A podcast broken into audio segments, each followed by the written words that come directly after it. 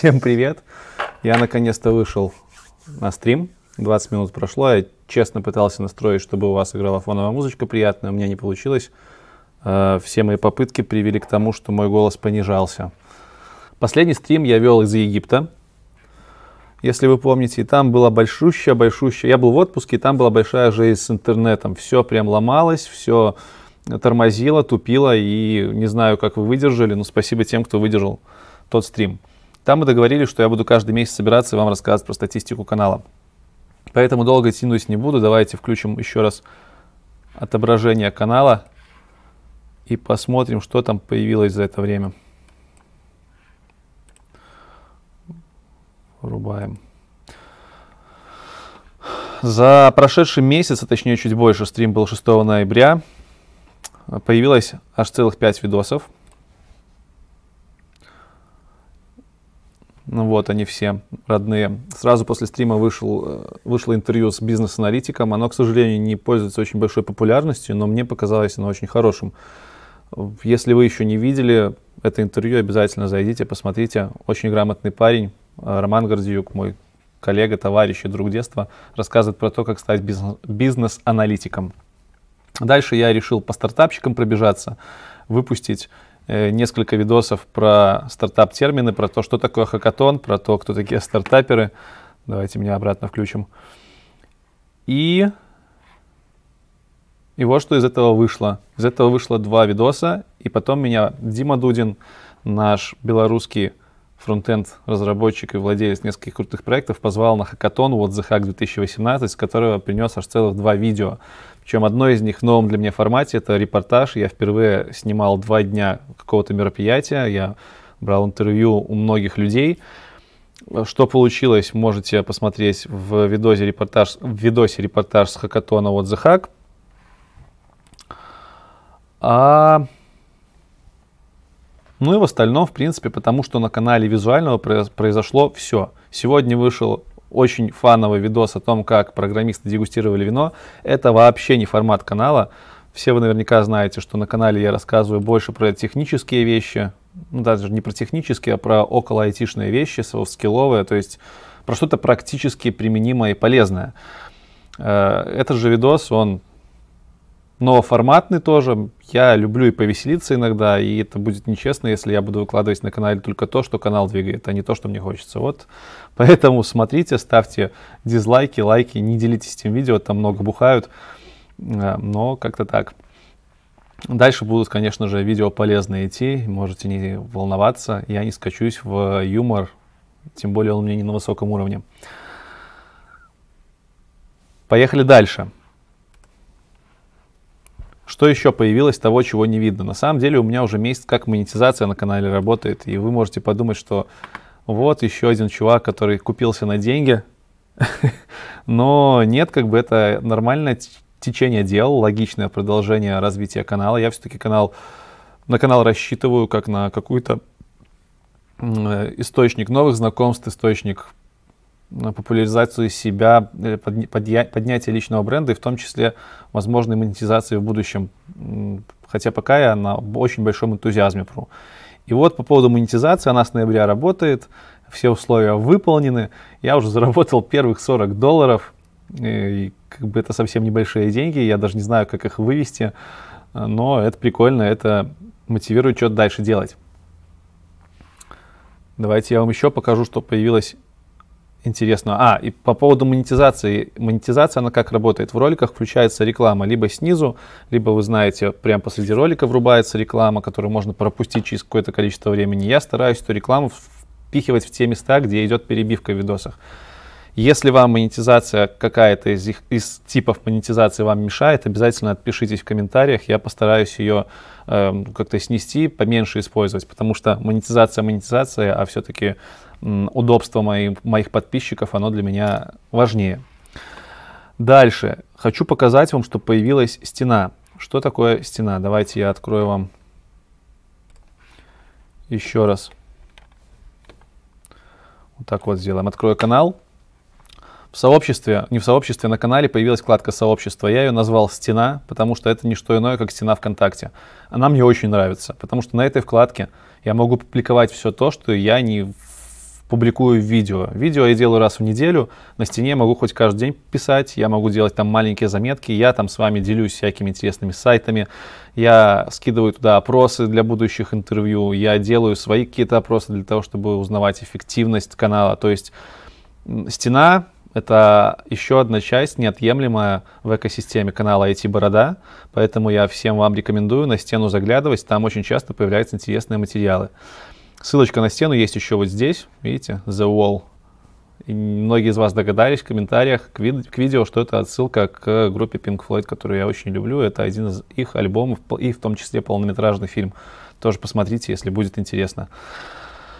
Это что по поводу стены. Я вообще стараюсь по максимуму YouTube задействовать. Сообщество появилось недавно у меня. Еще я узнал, что у YouTube есть чат, прикиньте, чат. Вот тут вот такой значок у меня, по крайней мере, отображается. И если на него нажать, там будут видны уведомления. И вот такой вот бородатый чат я там создал, где тоже вы можете со мной пообщаться в любое время дня и суток, не, не через комментарии, а прямо в режиме онлайн. Чтобы зайти в, зайти в чат, вам нужно добавиться. Во-первых, нужно быть зарегистрированным на YouTube, во-вторых, добавиться в этот чат. И вот эта вот вторая ссылочка в шапке канала, это и есть ссылочка на чат, на добавление туда. Так что тоже айда в чатик, будем там переписываться. Но я не знаю, что из чата выйдет. Мне на самом деле кажется, что это не очень эффективно, потому что и так уже сколько каналов общения с вами, и видео, и комментарии, и там канал в Телеграме. В общем, вот этот вот, этот вот который там справа внизу, и Инстаграм я свой выставляю. Как бы чат это просто тестовая задумка. Если попрет, будем и там с вами общаться. Давайте я теперь свою морду лица сделаю обратно большой. Это, в принципе, все такие глобальные, я бы сказал, нововведения, которые появились на канале. Вот. Дальше я смотрю, там в комментариях задаю, задают вопрос, дам ли я за два года... Э, а, это так. В канале уже про медлов задают, про карьерный рост, об этом позже.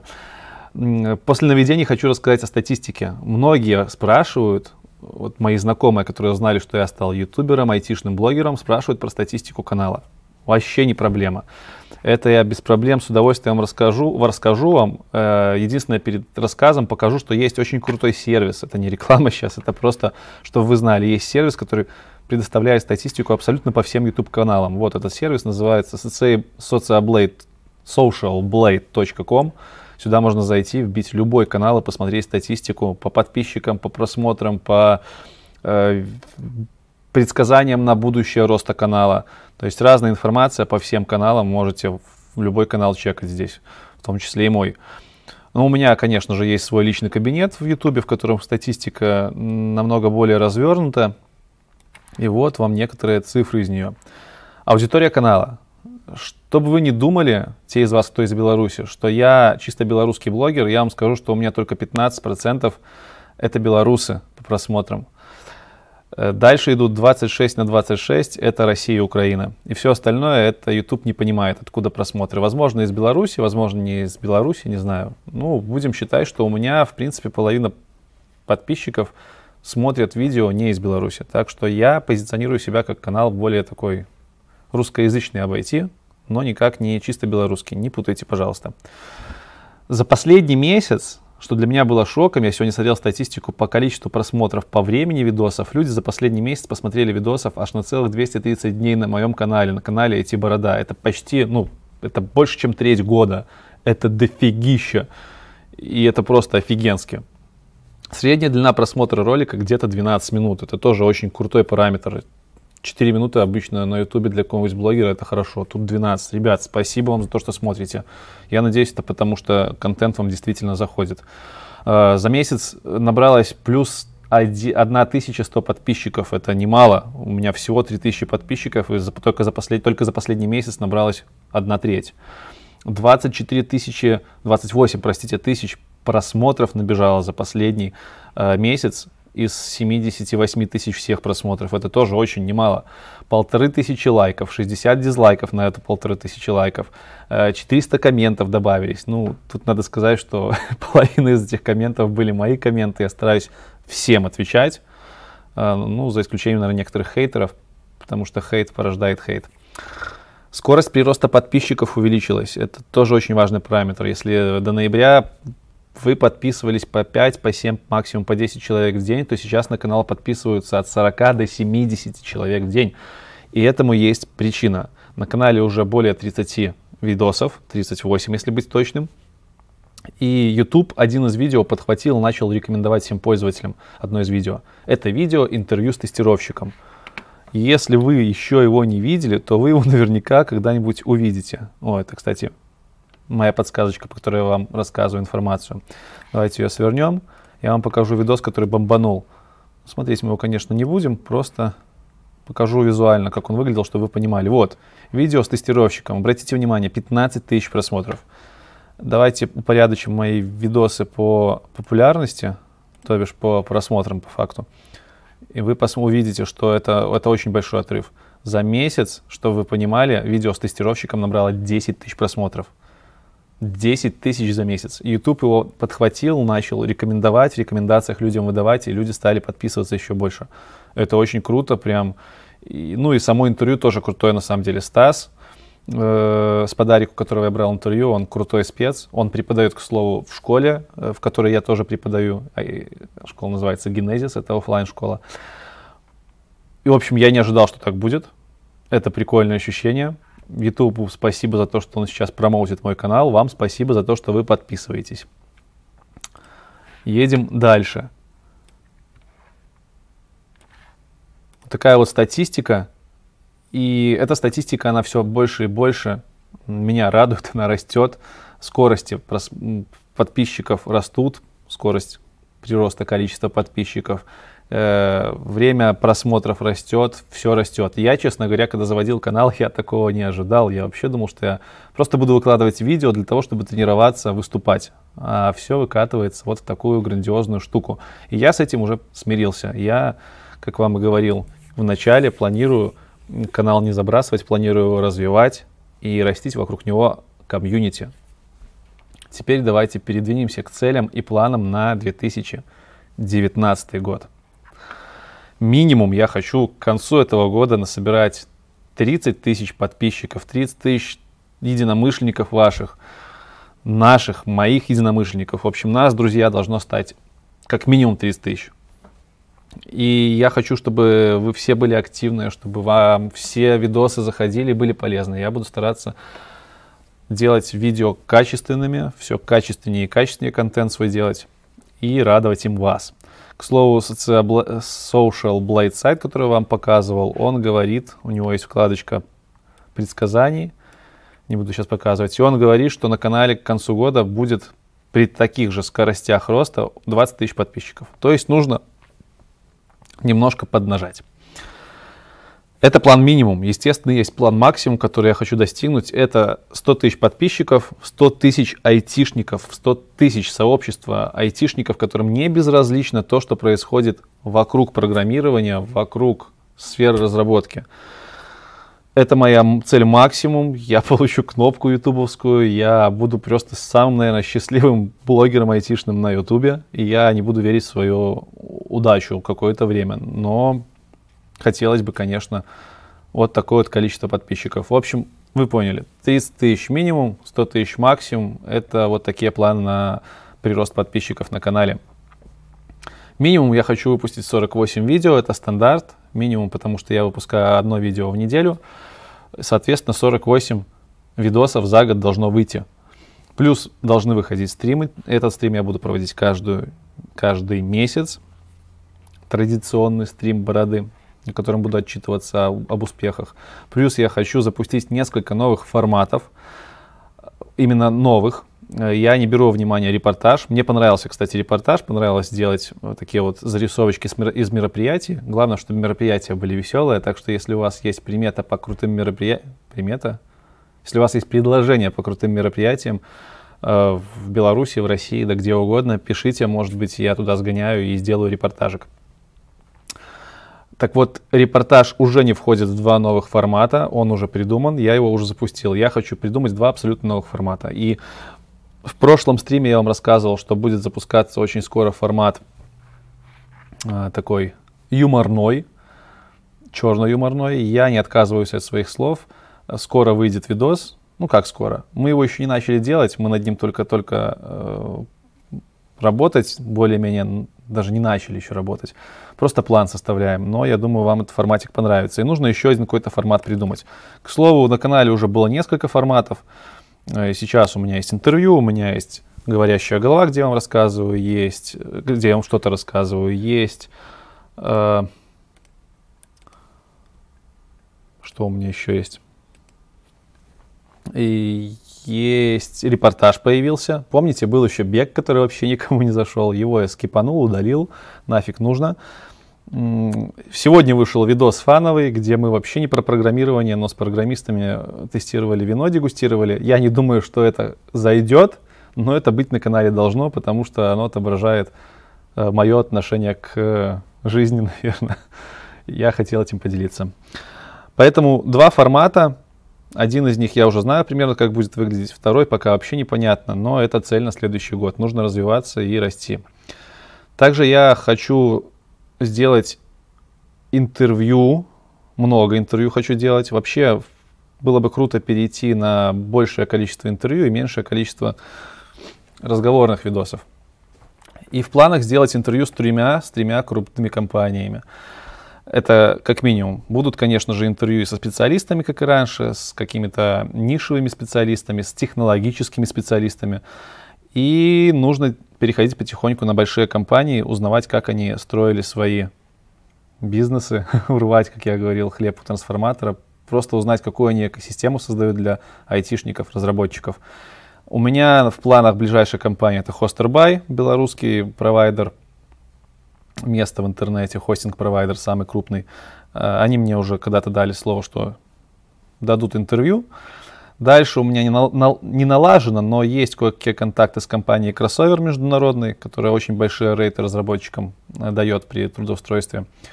Также я был бы очень рад взять интервью у высокопоставленных лиц компании Wargaming, компании EPAM и компании Viber. Все они в Беларуси находятся, и если есть на стриме или в подписчиках человек, который может меня с кем-то оттуда свести, с кем-то, кто может представлять компанию – Пожалуйста, сделайте это. Хочу взять интервью, просто рассказать вам, как эти машины здоровенные, крутые. Мне всегда большие компании внушали такое чувство трепета, как они работают изнутри. Также есть у меня кое-какие цели по привязанные к количеству подписчиков. Сейчас нас чуть больше трех тысяч. Когда наберется 10 тысяч, я буду готов рассмотреть партнерки. Почему об этом говорю? Наверняка кто-то смотрит этот стрим или посмотрит в будущем с целью узнать про популярность канала, про метрики его. И вот тут вот вам нужно заострить внимание. Я до 10 тысяч э, подписчиков не хочу вообще какие-то какие-то рекламные кампании проводить, знаете, кому-то там продаваться, что-то.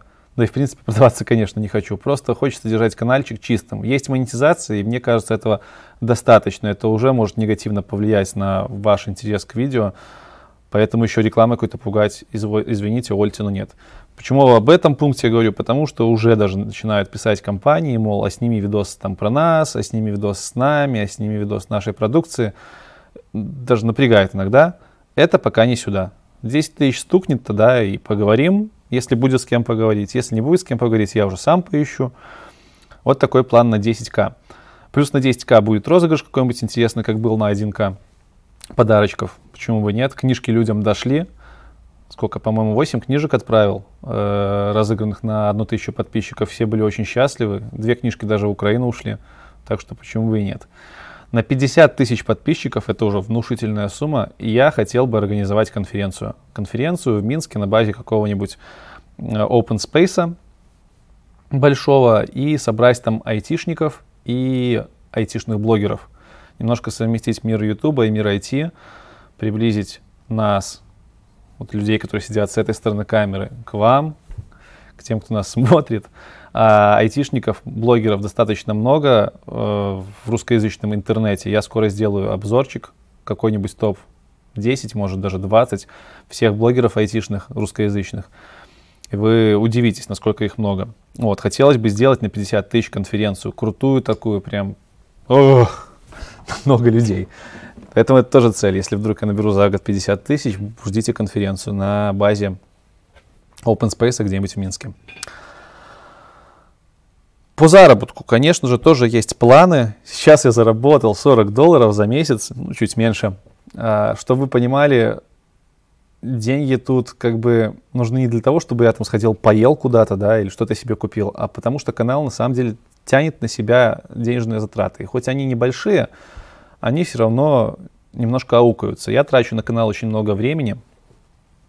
Чтобы вы понимали, один видос я делаю около 7 часов. Это только монтаж.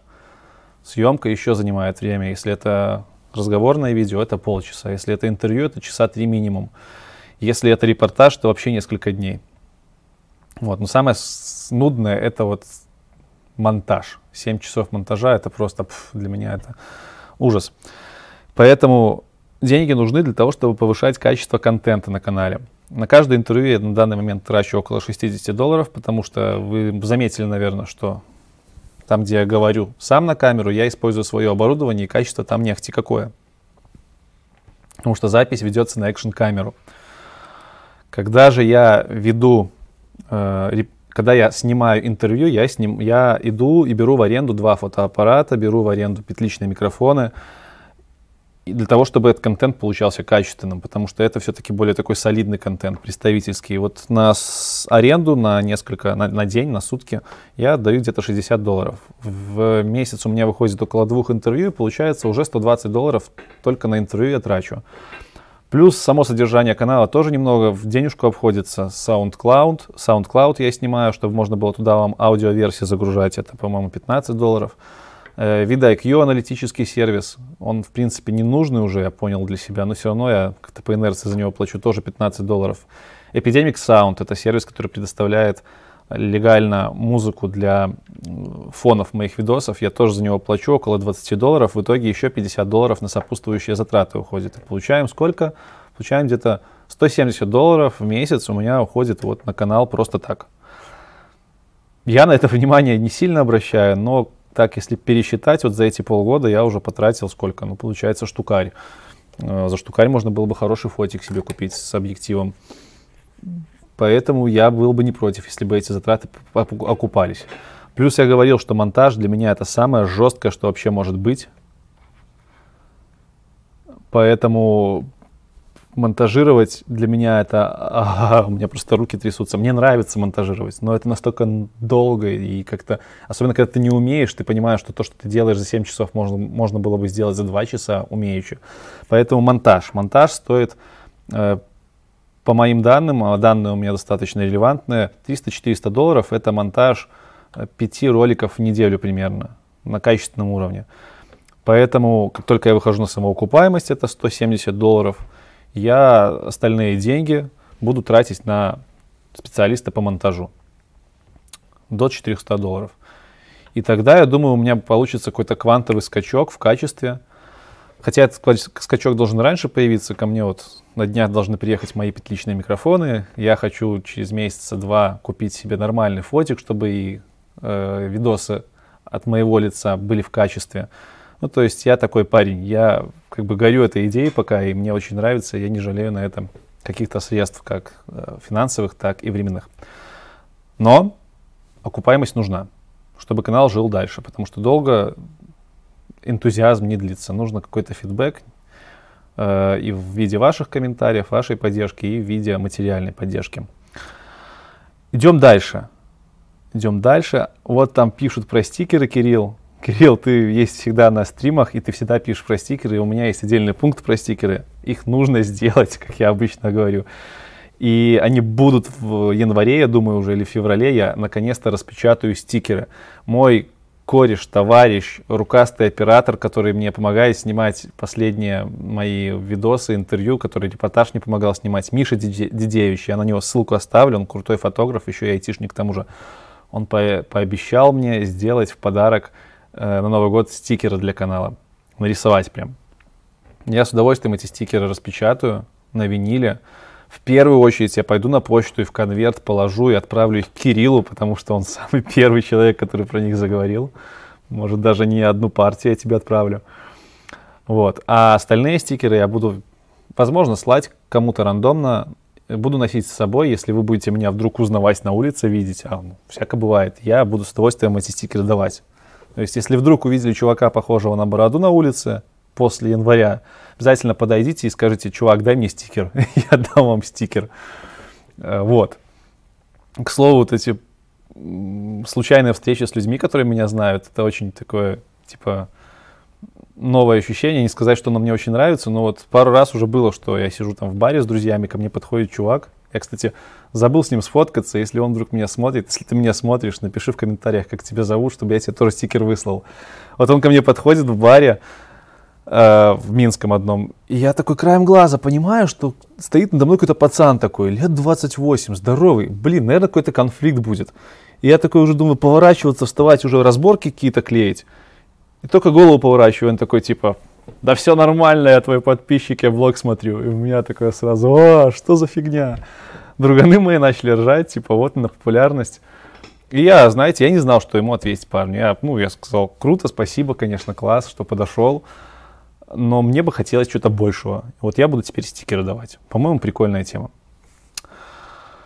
Да, люди еще на конференциях подходят. Вот на хакатонах я последнее время часто бываю. Типа смотрят меня, да. И даже через знакомых как-то про меня узнают. Вот. Даже один человек к нам на работу вроде как устроился и сразу такой, о, у вас борода работает, прикольно. В общем, молва пошла, и это интересно. Вот это вот такие вот планы, то, что я назвал, называл предыдущие минут 10, это глобальные планы на 2019 год. Они достаточно серьезные, как мне кажется. Это не какие-то там сюси-муси, снять два видосика за полгода, получить пару тысяч подписчиков. Есть конкретные планы на канал, конкретные планы на то, чтобы э, сообщество айтишников расширялось, сообщество, точнее, вокруг канала расширялось. И я буду делать все, чтобы это сообщество получало э, релевантное знание, полезное знание. Еще раз заострю внимание, что знания эти не будут связаны с технической частью IT, с программированием. Это около технические знания, это софт-скиллы, это понимание того, как развиваться в IT. Все это будет на канале IT Борода. Это юмор где-то.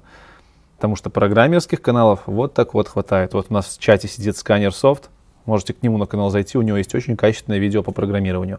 Я же про программирование рассказываю либо в частном порядке в школе и на канале школы, э, либо нигде. У меня на канале вы учитесь жить в IT и развиваться. В общем, такие пироги. Сколько нас уже тут? Ну, кстати, немного, 16 человек. На первом стриме было 45 человек. Это нечестно. Тогда было людей в 5 раз меньше. Э, хотя, не знаю. 33 минуты я обещаю. Давайте еще немножко про ближайшие планы. На стене вы должны были видеть, э, что на стене в Ютубе, тем, кто не помнит, я покажу, что есть стена на Ютубе. Вот тут вот. Давайте скукожу себя. Вот тут вот сообщество, вкладка, это стена, ее называю. Тут я выкладываю всякие полезные штуки, которые не входят в видео. Так вот, тут на стене, видите, опрос висит. Это опрос по поводу, не по поводу, а по вопросам для будущих интервью. 29 декабря этого года я буду снимать интервью с крутым чуваком Сашей. Это дизайнер из нашей компании. Он UX UI дизайнер, в профессии уже 5 лет, даже больше. У меня, кстати, все специалисты 5 плюс лет в интервью. И он расскажет нам про дизайн. Мне самому интересно послушать, потому что я, честно говоря, не особо представляю, как можно целенаправленно стать айтишным дизайнером. С ним мы будем 29 декабря снимать интервью, поэтому закидывайте ваши вопросы.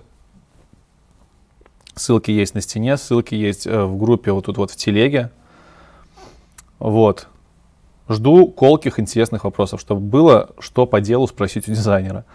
И второе интервью будет сниматься 4 января. Э, из Германии прилетит в Беларусь к своим родственникам очень крутой JavaScript разработчик, senior JavaScript девелопер. Э, Макс Дикун, может кто-то его знает, он несколько раз или один раз читал э, лекции, не лекции, а, наверное, выступал в Минске. Плюс он много где поработал, сейчас он живет в Германии. Согласился он приехать в Беларуси заехать ко мне в гости. Даже он сам, по-моему, написал, а может и нет. В общем, у парня лет 10 опыта в JavaScript разработке, много опыта работы в разных компаниях, опыт relocation а в Германию, жизни в Германии. У него дофига чего можно поспрашивать. Поэтому тоже задавайте вопросы JavaScript разработчику и в том числе чуваку, который релоцировался в Германию. Думаю, с ним сделать два интервью, как, как это было с Антоном Каном, э, проект-менеджером, который нам рассказал про релокацию в Америку, так и здесь будет два интервью. Задавайте вопросы. Все ссылки на парней есть в самих опросниках. Я теперь буду выкладывать ссылки до интервью, чтобы вы могли изучить человека и задать какие-то прям точечные вопросы. Это что касается двух ближайших интервью. Дальше я хочу где-то в феврале наладить контакт с Хостербаем и уже как-то двигаться в сторону интервью с большими компаниями. Есть планы снять интервью по поводу того, нужны ли менеджеры войти, типа холивар какой-то. Это тройное интервью, где будет три человека, а не два. Должны были мы его снимать э, завтра, в субботу, но там планы поменялись, поэтому перенесли на начало февраля. Это что касается интервью. По интервью вообще на самом деле очень большой план. У меня сейчас я про все расскажу и список посмотрим. Там много кого в интервью вы сможете увидеть в ближайших. По поводу съемки говорящей головы тоже у меня там тем штук 40, но то, к чему сейчас душа лежит, это сделать именно какой-нибудь топчик. Э, топчик айтишных блогеров обязательно хочется сделать и топчик айтишных игр. Вот это тоже прикольная тема. Я на стене выкладывал то ли одну, то ли две, одну, по-моему, ссылочку на крутую игрушку, которая помогает учиться JavaScript программированию. А таких игрушек много. И о них мало кто знает. И вот я про них сниму выпуск. Чтобы вы не думали, эти игрушки не только для джунов там, или начинающих. Я со своим опытом, ну, может, плюс-минус у меня его ни много и ни мало, э, 6 лет, но мне интересно в эти игрушки играть. То есть Действительно, ты там и какие-то теоретические вещи иногда узнаешь, те же алгоритмы программирования игровых процессов, и язык вспоминаешь, если это JavaScript, тут я JavaScript вспоминал на примере игры Scrippers, по-моему, называется, на стене посмотрите. И, в принципе, просто игровой процесс, ты играешь с другими чуваками против них, программируя свою собственную свой собственный городок, свою собственную локацию, там, персонажа, кого угодно. Вот. Хочется вот такие вот топчики поснимать. В остальном все темы старые, я вам их уже называл на прошлом э, интервью, ой, не интервью, на прошлом стриме. Я, помнится, говорил, что на прошлом стриме э, с вами расшарю эти файлы. Я вот думаю, нужно вам расшаривать файлы будущих интервью и будущих э, выпусков от первого лица или не нужно.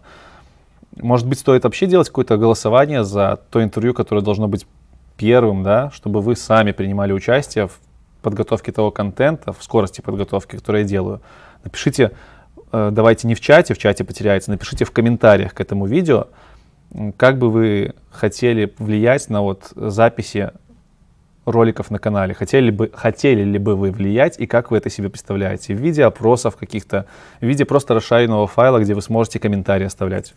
Интересно узнать, как можно с вами еще лучше коммуницировать. В принципе, по планам это все. Стрим долгим делать не хотелось. Сколько уже у нас минут прошло? О, 40 минут. За 40 минут я успел все рассказать, что хотел по планам. Да, я вам говорил, что покажу, покажу, покажу, что вам покажу. Что покажу те интервью, которые будут делаться в ближайшем будущем. А не покажу. в комментариях пишите, нужно вам знать про это или не нужно. То, пока Google Диск откроется, пока вы там все... Пока я там все открою, а потом какой-нибудь злоумышленник заскринит, пойдет, сделает точно такие же интервью, канал такой же сделает. Нафиг надо. Кстати, в Беларуси, в Минске прикольный канал появился, ну, относительно. Баринцева такая женщина, она берет интервью бизнесменов белорусских. У нее вот было интервью с Прокопеней и интервью с Зисером. Кто не знает, Прокопений это наш э, очень такой прокач, не прокачанный, а это советник президента, по-моему, он по IT, и э, с компанией у него, Экс-Капитал, по-моему, они по ИИ что-то делают. В общем, крупный дядька для Беларуси, именно айтишный. А Зисер — это основатель Тутбай портала. И вот женщина с ней делала интервью. Честно говоря, интервью на любителя, но если интересно, можете набрать в Ютубе Баринцева посмотреть эти интервью с этими дядьками. Просто, допустим, Зисер для меня был культовым человеком, и действительно с ним хоть и половину интервью можно было выбросить на мусорку, а вторая половина была для меня интересная. Просто посмотреть, как человек думает. В общем, конкуренты появляются. Не успел я появиться, а тут уже конкуренция. Все. Короче, я вам рассказал про планы. Теперь я перехожу к вопросам в чате. У нас 22 человека. Ну, нормально. Не так уж плохо, как могло бы быть. В чатике вопросы тоже есть. Поехали с самого начала. Давайте я чатик переведу куда-нибудь под камеру, чтобы было видно мне его. Вот. Так, поехали. Слышно, видно, окей. Э, ходила на Человека-паука, не ходила на Человека-паука, но ходил, кстати, на другие фильмы. Последние. А, у нас в Минске, в Беларуси, стали делать озвучку э, фильмов на белорусском языке. Уже давно, в принципе, но вот я на Крепкого орешка ходил недавно. Э, как это он называется? Твердый орешек. И если белорусы смотрят меня, обязательно сходите. Киноконг компания делает очень классные озвучки. Вспомнить свой язык, это муа, дорогого стоит. Да, мы в Беларуси в основном на русском говорим. Так, я был с Автека. Ну, круто. Кстати, да, спасибо компании Софтека, компании, в которой я сейчас работаю, за то, что она не против того, что я стримлю из офиса. я на работе до сих пор. Мне нравится отсюда стримить, здесь хороший интернет. Так, смотрел Человека-паука. Ну, Человек-паук это хорошо, надо будет тоже сходить. Привет. Привет, Азри. Постоянный слушатель. Ваня, привет. Э, так, а что тут на стримах обычно происходит, я уже рассказывал. Я тут рассказываю про развитие канала и потом отвечаю на вопросы. Я, если что, Лекс IT Борода, я айтишник, 6 лет в IT. В основном разрабатываю бэкэнд на .NET, также часто работаю с фронтендом, JavaScript, React. Ну, не то чтобы прям сильно, в основном все-таки бэкэнд пишу. А, кстати, с недавних пор я ж тимлид, уже три недели, как я тимлид. И это прям, ребят, пипец. Это, это не пипец, а это пипец сложно на самом деле. Когда ты до этого постоянно программировал, у тебя были задачи, то сейчас у тебя появляется куча задач не по программированию. Чтобы вы понимали, последние несколько дней я вообще не программировал, а просто сидел и разбрасывал задачи по своим коллегам, которые со мной на проекте работают и делал оценки всяческие, общения, митинги. Вот пока мне это мозг выносит полностью напрочь. Э, в общем, как-то так. Но можете поздравить меня, теперь я тимлит. Давно не виделись, да, давно не виделись. Фит и сообщение удалено. Ну, окей. Так, здорово. Есть. Что по пику Балмера на новогоднем стриме? Ну да, я сказал, это стрим новогодний у нас. Я на Новый год стримить на канале не буду, поэтому мы с вами увидимся уже в следующем году. Поэтому в конце надо что-то вам пожелать, а я не готовился. Так что, наверное, желать ничего не буду. Все-таки запишу вам поздравительный видос. Прям вот под Новый год 31-го выложу там буквально пару секунд, может минут. А по пику Балмера на новогоднем стриме я считаю, что если вам хочется, если есть настроение, то обязательно нужно до пика Балмера догнаться. Главное знать, где этот пик начинает уходить на ниспадающую, на бесконечную Балмера чтобы было потом вам хорошо. Quick Fox. Хаюшки. Так, звук нормально. Здравствуйте, люди. Привет, Макс Турикс. А, привет, Борода. Как считаешь, стать за два года медлом реально? Ну, я считаю, что это зависит очень сильно от твоего бэкграунда. Если ты был, как это сказать так корректно, если у тебя знаний вообще не было технических, там, ну, не знаю, в музыкальной школе ты учился всю жизнь и играл на скрипке, то за два года, наверное, тебе будет сложновато все-таки вырасти до крепкого медла. Будем говорить про крепкого медла, такого прям, который может сам тащить задачи, делать проекты. Все-таки, наверное, три годика, вот это вот, та, по моему мнению, по моему вот опыту, который я видел, три годика это та золотая середина, когда ты уже крепенький такой мидл, который может потянуть собственный проектик. Но если у тебя хороший бэкграунд, если ты закончил универ на технической специальности, если ты еще где-то там фрилансил, то я думаю, за два года тоже реально. Поэтому все в ваших руках, все зависит от того, насколько вы технически подкованы перед тем, как собрались идти в IT. Плюс еще, может, вы очень сверхпродуктивны, и тогда вы за два года действительно нагоните то, что некоторые за пять лет не нагоняют. Но это, конечно, исключение обычно из правил. Едем дальше. О, стрим, Кирюха тебе уже привет говорил. Я тебе теперь буду называть Кирилл стикеры, вот, вот и все. На прод-проектах за год люди берут медла. На прод-проектах за год люди берут медла. М-м- вот эта вот история о том, что, знаете, в больших крупных компаниях часто бывает такое, что сеньорами становятся парни там в 20 лет. Я вам так скажу, тут два варианта.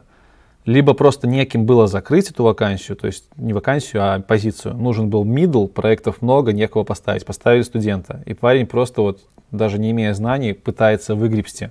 Это плохой вариант, потому что там и авторитета мало, все-таки у э, сеньора там должен быть какой-то наработанный опыт авторитет в глазах тех, кто меньше знаний знает.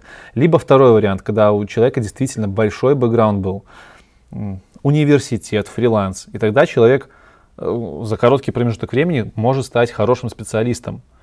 Но как бы за год все-таки, если мы говорим о крепких медлах, о таких серьезных программистах, э, я бы сказал, что за год, да, да, какой я бы сказал, да за год ты не станешь таким программистом. Начинающим медлом, который уже будет начинать там отходить от ментора, э, сам что-то смекать, сам что-то делать, да, конечно же, через год станешь, и это нормально. Но чтобы прям полноценно тащить проект, ну, это сложно. Скоро забудешь своих преданных подписчиков, которые были с тобой с самого старта, так как их будет много. Кирилл, тебя я не забуду. Так, тебя я не забуду точно, если ты не сменишь аватарку. Вот я тебя постоянно вспоминаю по совокупности аватарки и имени. О, напиши статью на Хабре с непрямой ссылкой на канал, типа под ником IT Борода, и в статье просто упомяни, что есть одноименный канал. Кобальт Металл, спасибо за совет я могу рассказать вам историю про Хабр и про меня. Я на Хабре писал. Я на Хабре писал. Давайте я вам даже покажу, что я там писал. Давайте. Вы же все на стриме, значит, вы расположены к тому, чтобы я вам что-то показывал. Смотрите, заходим на LinkedIn, на мой. Сейчас вам запалю конфиденциальную информацию моего LinkedIn. Заходим на LinkedIn. И что я вам хочу показать? Я хочу показать в моем профиле, у меня там указаны публикации, которые я делал. Я просто взял на LinkedIn, указал публикации с Хабра, которые я в свое время писал. Да, я писал в далеком, наверное, 2012 году. Листаем мои проекты вниз, вниз, вниз, вниз. А, где же они тут были? Education. Так, так, так, recommendation, бла-бла-бла. Блин, не помню. Language, вот, publication, две публикации.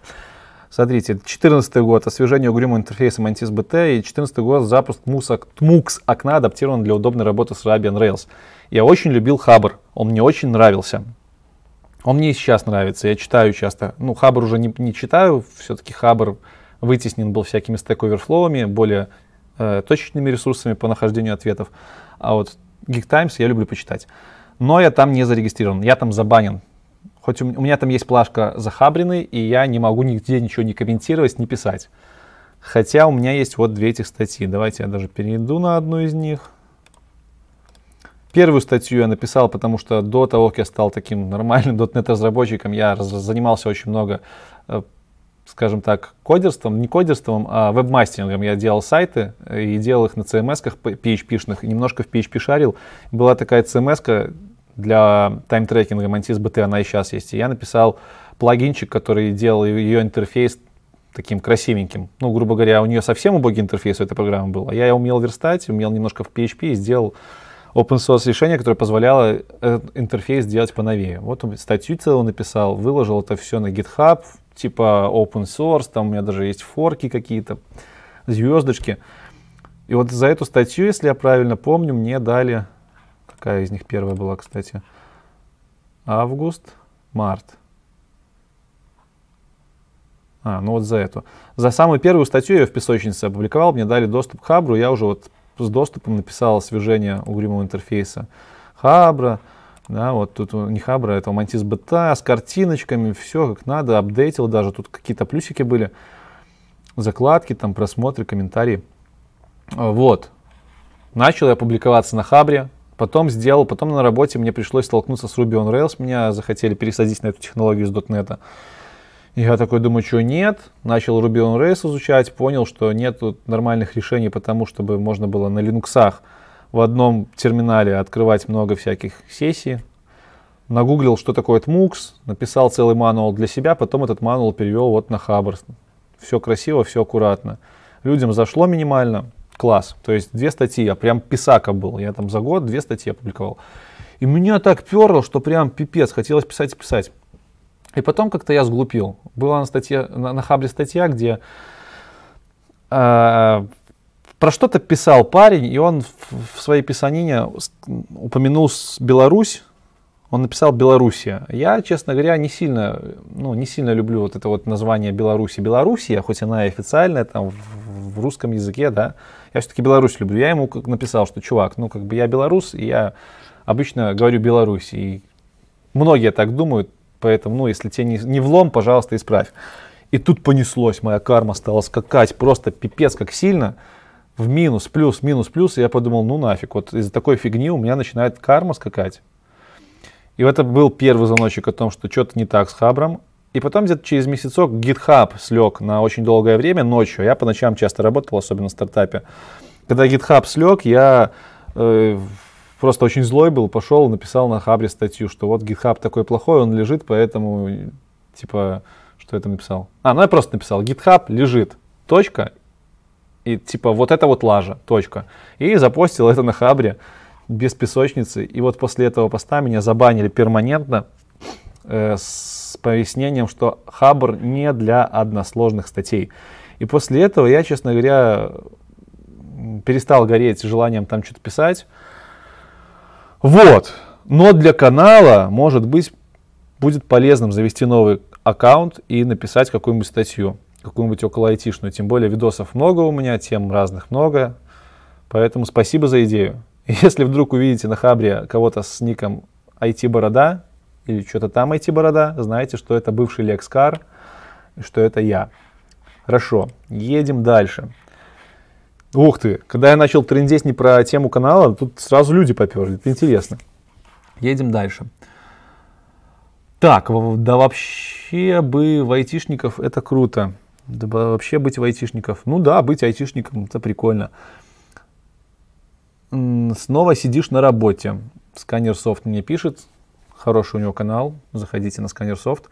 Да, снова сижу на работе. Я вообще пташка поздняя, я прихожу, хоть я и теплиц недавних пор, но я прихожу на работу где-то часам 10 и люблю тут засидеться. Что не очень хорошо, надо сказать, сказывается иногда на личной жизни, поэтому находите баланс.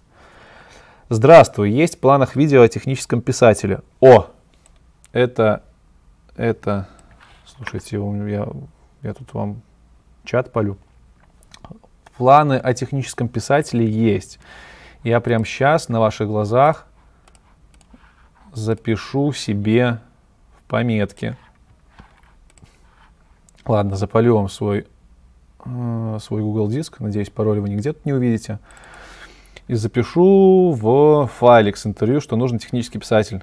Найти технического писателя и сделать с ним интервью. Интересная специальность. Я в своей практике с несколькими техническими специателями сталкивался, и честно, мне самому даже вот как-то не до конца понятно, чем они занимаются. Они есть, они, они существуют, и наверняка они с удовольствием расскажут про свою профессию. Вот планы на интервью, тут даже с именами, если меня смотрит кто-то вот из этих чуваков, которые здесь написаны, и не понимаю, что они там делают, э, ну, парни, извините, готовьтесь, я скоро к вам приду. Так, ну, боже, как все тормозит со стримом, это жесть. Э, видео о техническом писателе добавляем. И я помню, еще на меня просили сделать видео об автоматизаторе. Тестирование автоматизацию, блин, тестирование автоматизатора. Так, на, на ошибки внимания не обращайте. Я парень такой. Не всегда слежу за тем, как мои пальцы работают. Окей, едем дальше. Давайте я лицо свое побольше сделаю. Вот так. Что дальше у нас по вопросам? Иван пишет привет. Передавай привет Максиму. Макс, вдруг ты смотришь, я тебе привет передаю. Макс это второй преподаватель IT-академии Генезис, школы, где мы преподаем наши школы, пока офлайн, но мы и онлайн скоро выйдем. Так что, Макс, тебе привет от Ивана, Ваня, тебе тоже привет. Скорее всего, это ты у нас учился в первой группе. Больше у нас, э, у меня на канале Иванов вроде бы не было. Так, код Combat. Да, я говорил про игрушку. Э, про одну из игрушек, про которую я писал на стене. эта игрушка не Code Combat, но в Code Combat я тоже играл. И даже я вам скажу, что я в нее, наверное, даже альянс создал. А давайте проверим прямо сейчас. Кто не знает, есть такая игрушка Code Combat, где ты, э, ну, типа, наверное, героев каких-то, ты своего персонажа программируешь и... Combat. И им играешь. Я, по-моему, там даже альянс создавал. Вот. Ну, я там давно играл. Play Now. Давайте глянем, что у нас тут. Логин. Do you have account? Yes, I have. А где логин-то? Все, залогинился? Не может быть. Вот, логин. Я обычно подписан. Так, ладно. Браузер мне не предлагает никаких подсказок по паролям. Давайте попробуем.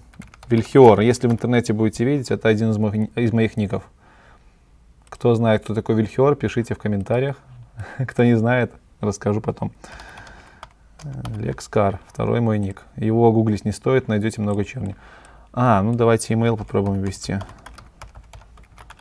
mail.com Логин.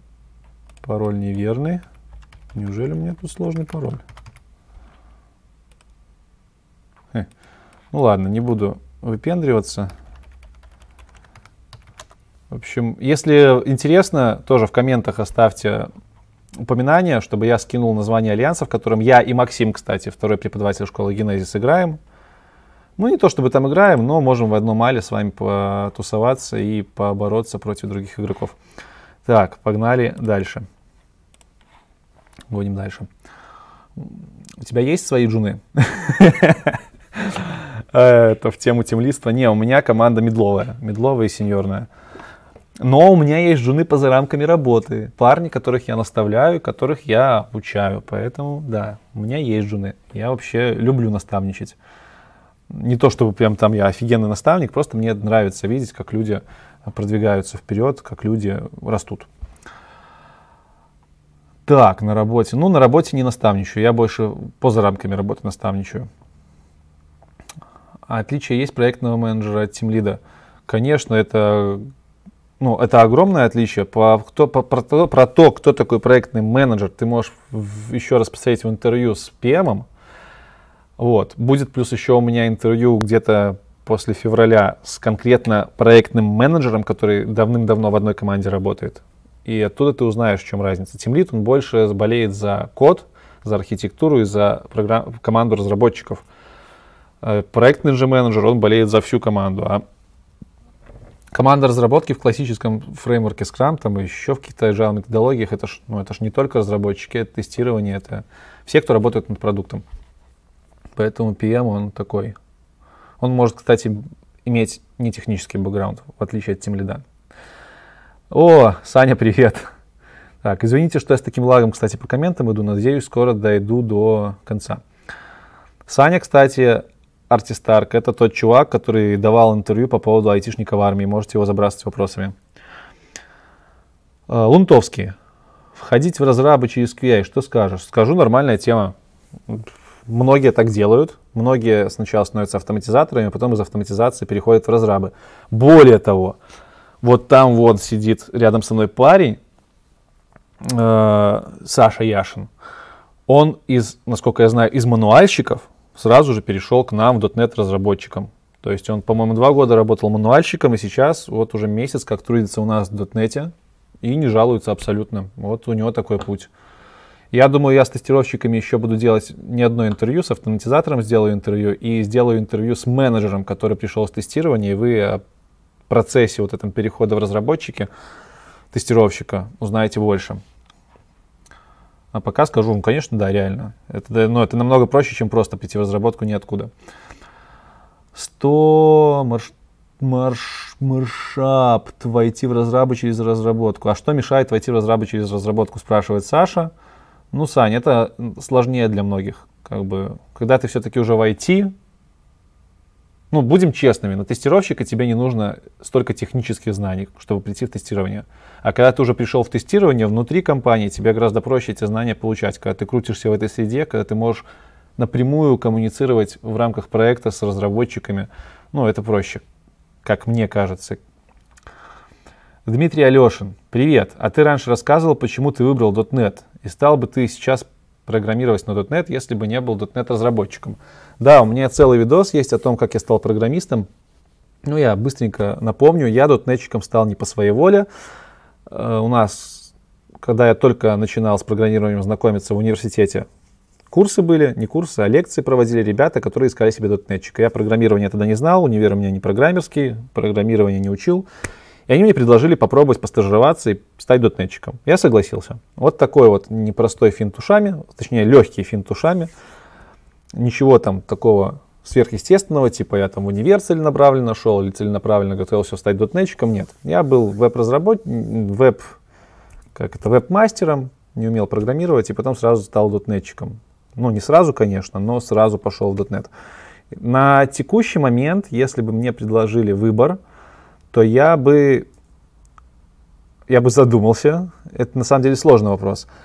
Я бы точно не сказал, что .NET это плохо. Я могу сказать, что .NET сейчас идет вперед семимильными шагами, он становится кроссплатформенным, он становится э, открытым, open source. На .NET можно писать веб-приложения, web application ы, можно писать на языке C-Sharp, который Microsoft, на котором я пишу, можно писать мобильное приложение, можно писать десктопное приложение. Есть технологии WPF, WinForms старые, э, что у них, U, этот, ну, короче, новый тип какой-то приложения под десятку, под винду. Можно писать игры даже, есть движки на, на, не на .NET, на C-Sharp, но C-Sharp это тот язык, на котором .NET базируется как фреймворк. То есть мир .NET и C-Sharp, он огромен, он реально огромен, он огромен по своей инфраструктуре, по своему комьюнити. И поэтому я бы точно не скипанул этот язык и эту платформу. Я бы скорее поставил его в один ряд с другими языками, которые сейчас существуют. А какие другие? Я бы никогда в жизни не пошел на Java, потому что, ну, я не то чтобы сейчас могут меня негативно воспринять, я не гуру разных языков программирования. Реально с, практической точки зрения сталкивался с Delphi, э, с .NET, с PHP и с Ruby, и с JavaScript. Поэтому могу только сказать, что Java, она мне пока кажется немножко отставшим .NET, потому что .NET был слизан с Java полностью, но он вобрал в себя не только все лучшее, а еще привнес много всяких прикольных штук. Поэтому Java бы я отмел, но саму технологию, точнее саму базу джавовскую, эту Java машину и инфраструктуру нет, потому что у них сейчас Kotlin появился, и мне достаточно интересен этот язык. Все от него писаются, JavaScript, ой, Java разработчики. Я бы его еще рассмотрел. Я бы обязательно рассмотрел Python. Python, говорят, машина, которая перерабатывает вообще все, просто молит, комбайн, на котором можно делать много чего, и, что немаловажно, это big data и всяческие не будем называть это искусственным интеллектом, потому что это не так, нейроночки. Э, в это Python может, и мне это очень интересно. Я очень жалею, что на .NET мало библиотек, которые на это рассчитаны. Ну как мало, одна. ML.NET есть такая библиотека, она все равно под коробкой использует какие-то другие языки. Поэтому Python, это был бы, наверное, мой лидер на данный момент. JavaScript я бы не рассматривал, потому что он во многих языках, ну, скажем, если ты веб-разработчик, то ты в любом случае JavaScript будешь как-то параллельно, минимально быть в теме, что там творится, и немножко на нем уметь. JavaScript, он хорош, он хорош, он вообще хорош. Это, наверное, самая глобальная какая-то технология, которая заполонила сейчас весь мир, но он настолько большой, как платформа, как экосистема, что мне, я удивляюсь, как разработчики вообще успевают там что-то хватать. Там столько нового всего. Недаром говорят, что назови любое слово или словосочетание на английском, и загугли его, и такой фреймворк на JavaScript стопудово найдется, потому что там тысячи, тонны всего. Поэтому я бы туда, ну вот в профессиональном плане не рискнул пойти. И спрошу у Макса Дикуна 4 января, э, как он там себя чувствует. Э, это чувак, которого интервью буду брать, JavaScript senior разработчик. Вот, поэтому Python, ну, там Kotlin из Java, .NET, э, возможно, возможно что-то низкоуровневое, но тут мне сложно судить, я тут вообще профан. Вот как бы такие. PHP я бы никогда не рассматривал. Уж извините меня, PHP-разработчики, но имея крутые языки, э, типизированные, строго типизированные, крутые языки не строго. Короче, имея крутые технологии, которые не э, имеют в себе букв PHP, я бы PHP не рассматривал как основную технологию. Ну, как-то я не буду говорить, что он плохой язык, это наверняка хороший язык, много проектов на этом языке, но вот уровень входа, который просто подмывает новичков-программистов говнокодить, он меня смущает, и из-за этого как-то уважение к нему меньше, чем к остальным. Короче, вот, я вам рассказал. Python, Kotlin, .NET, Forever. Э, Еще бы, может быть, что-нибудь под э, iOS посмотрел. У них там тоже крутые языки. Swift, э, Objective-C уже ушел. Вот Swift я бы попробовал. Короче, все новое. Многие знакомые еще писаются от, от Go. Go крутая штука. Это, скорее всего, тот язык, который я вот буквально скоро буду на досуге изучать, потому что многие мне его рекомендуют просто как язык для себя. Язык для того, чтобы что-то дома пописать. Он такой, типа, очень хороший.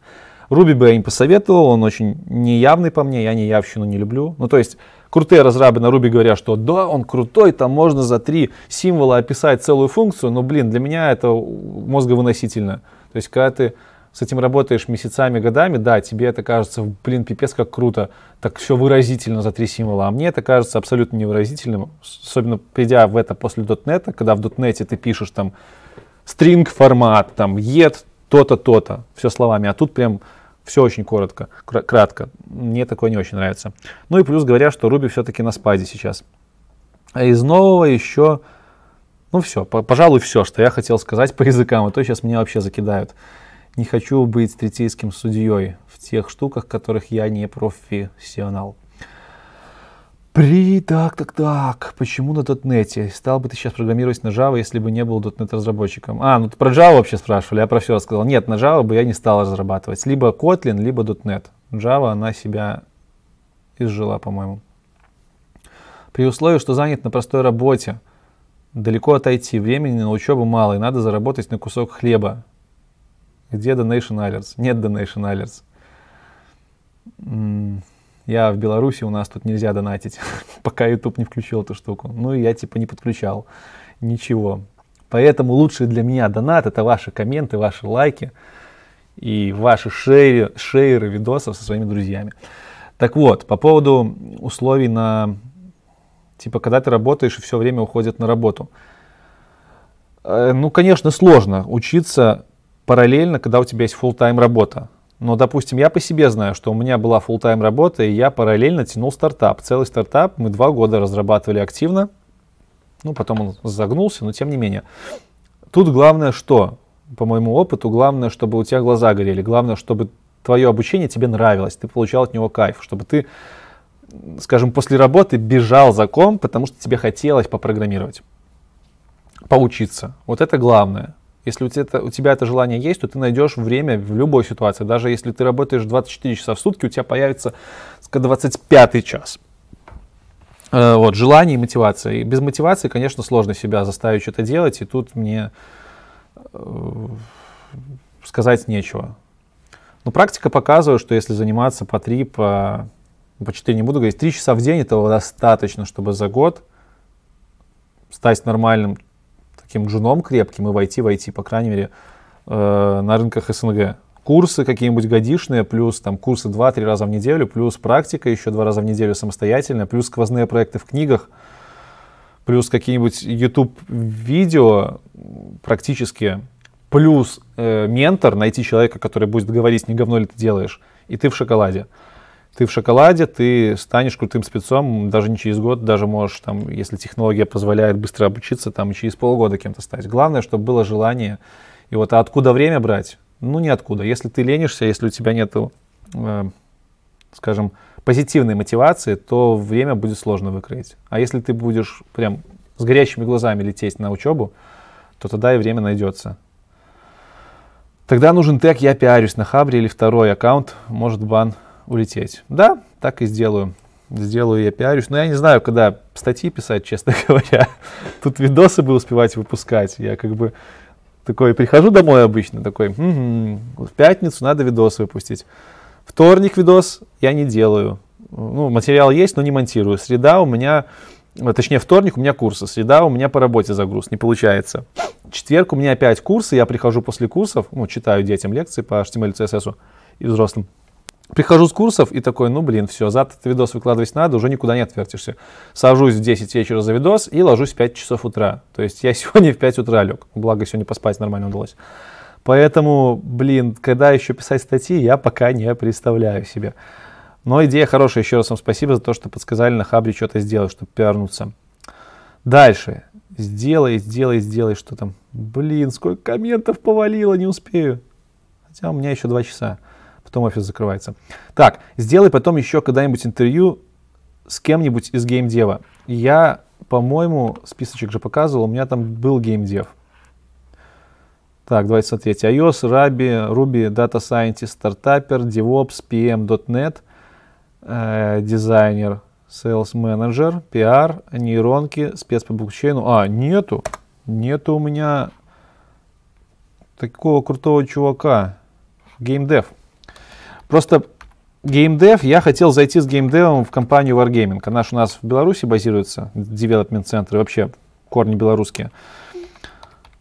Поэтому я хотел сразу туда заявиться, взять интервью у компании, а потом взять интервью каких-нибудь геймдевов из этой компании. Но если получится и с другой стороны зайти, сначала в геймдев, а потом компания, было бы круто. Но вообще да, геймдев, бесспорно. Я бы даже в геймдеве, наверное, несколько интервью взял, потому что наверняка у них много всяких разнообразных э, специальностей, специализаций, подразделений.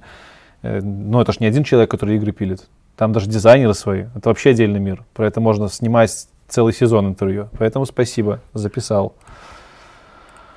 Ехали дальше, ехали дальше.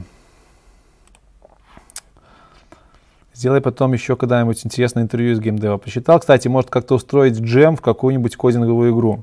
Только за. Только за. Пока не знаю, как это можно было бы организовать, чтобы все желающие поучаствовали. Но вот мне сразу в голове вспоминается социальная сеть. Помните фильм «Социальная сеть», где они прогали и бухали?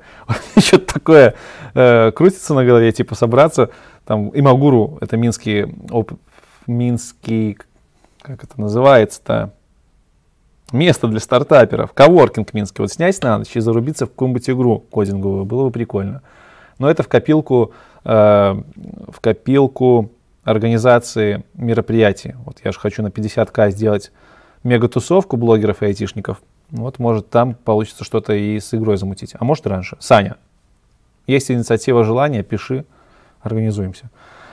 Так, я быстренько в конец промотаю, чтобы посмотреть.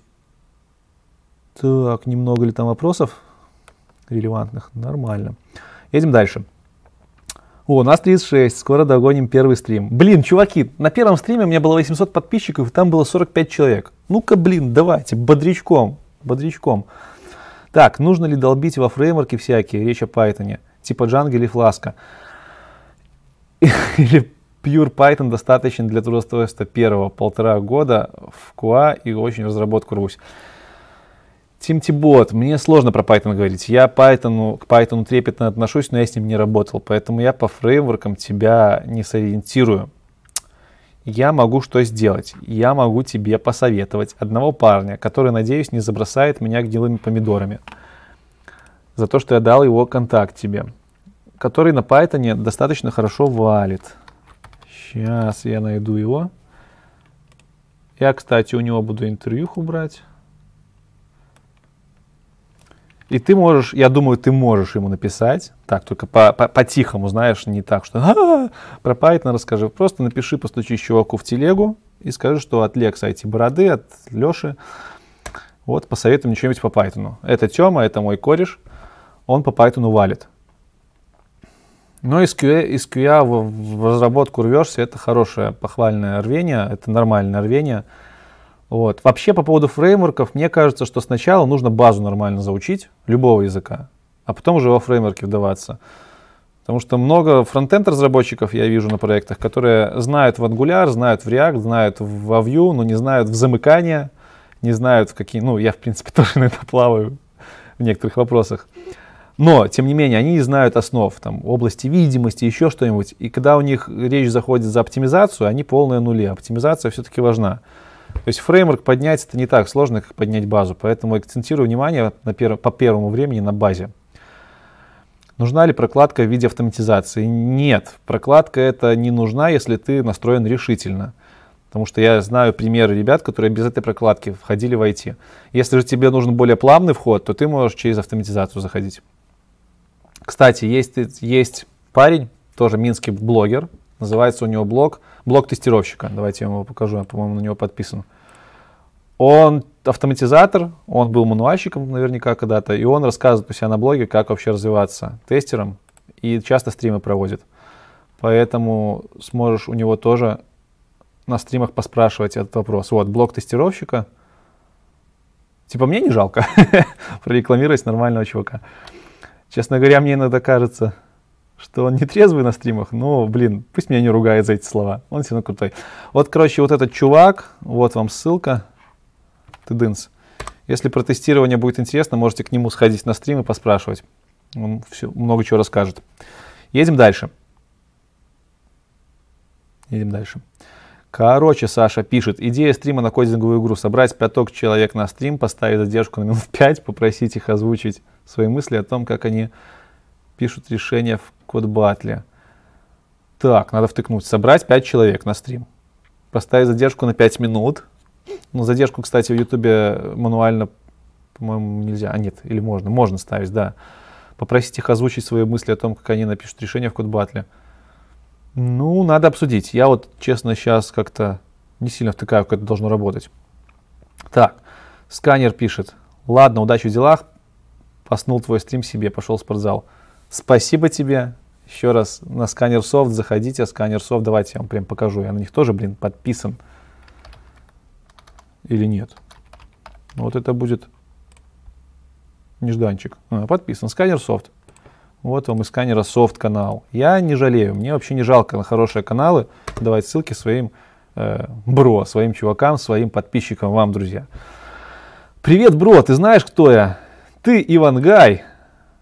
Да ладно. Э, тут нельзя на профиль перейти, конечно же, или можно? Ну, как бы, я знаю, кто такой Ивангай. Навряд ли это тот Ивангай, про которого я думаю, но тем не менее, я проверю. Окей, это не тот Ивангай, про которого я подумал, но все равно заход прикольный, ты меня заставил проверить твой канал. Окейушки. Java все равно лучше. ну, Java разработчик detected, поэтому, конечно, на самом деле те ребята, которые работают на технологиях долго, будут говорить, что их технология во многом лучше. Ну, как бы это и не удивительно, эта технология приносит им хлеб. Мне .NET приносит хлеб, поэтому я не буду говорить, что .NET говно. Ну что, я дурак, что ли? Я, я не дурак, я себя люблю, я работаю на хорошей технологии. То есть все технологии, они чем-то хороши. Просто каждый для себя решает, чем он будет заниматься. Но мне кажется, что все-таки Java устарела. И об этом как раз таки говорит такая популярность в последнее время Kotlin. Хотя я не знаю, можно ли на Kotlin все делать, что позволяет делать Java. Так, кидал резюме мануальщика на самые простые вакансии стажеров. Никто даже не отвечает. В итоге перелетело тестовое задание на автоматизацию. Речь про Питер. И про Питер, про Питер. Ну, вот тут вопрос, сколько ты кидал резюме и сколько было отзывов? Я, допустим, когда свою первую работу искал, я кидал резюме очень много. Я за месяц раскидал по вакансиям, наверное, 70. И меня пригласили на около 20-30 собеседований. Что-то около 20-30 собесов у меня было. То есть я кидал везде. Поэтому, понимаешь, когда ты учишься, тут главное не останавливаться когда, точнее, когда ты работу ищешь, главное не останавливаться. Часто вижу ситуацию, что чуваки ходят на 3 собеса, на 4, на 5, на 10. Кто-то на третьем останавливается, кто-то на 15, кто-то на 20 останавливается. А потом он берет и на 21 проходит. То есть ты собесы проходя, ты уже тренируешься. Ты резюме рассылая по реакции тех, кому ты их послал, ты уже тренируешься делать резюме, собеседоваться. Плюс все это время ты учишься, ты какие-то вопросы новые узнаешь, чтобы лучше в резюме их описать, чтобы лучше на собесе себя проявить. В конечном итоге ты попадаешь на работу. Главное не останавливаться. Не может такого быть, что ты не способен. Да, может быть, ты, блин, 60 собесов тебе придется пройти, но ты все равно попадешь войти. Ну, к сожалению, так в жизни случается, что кому-то это легче дается, кому-то сложнее. Кто-то больше работает, кто-то меньше. Всякое бывает. Главное не останавливаться.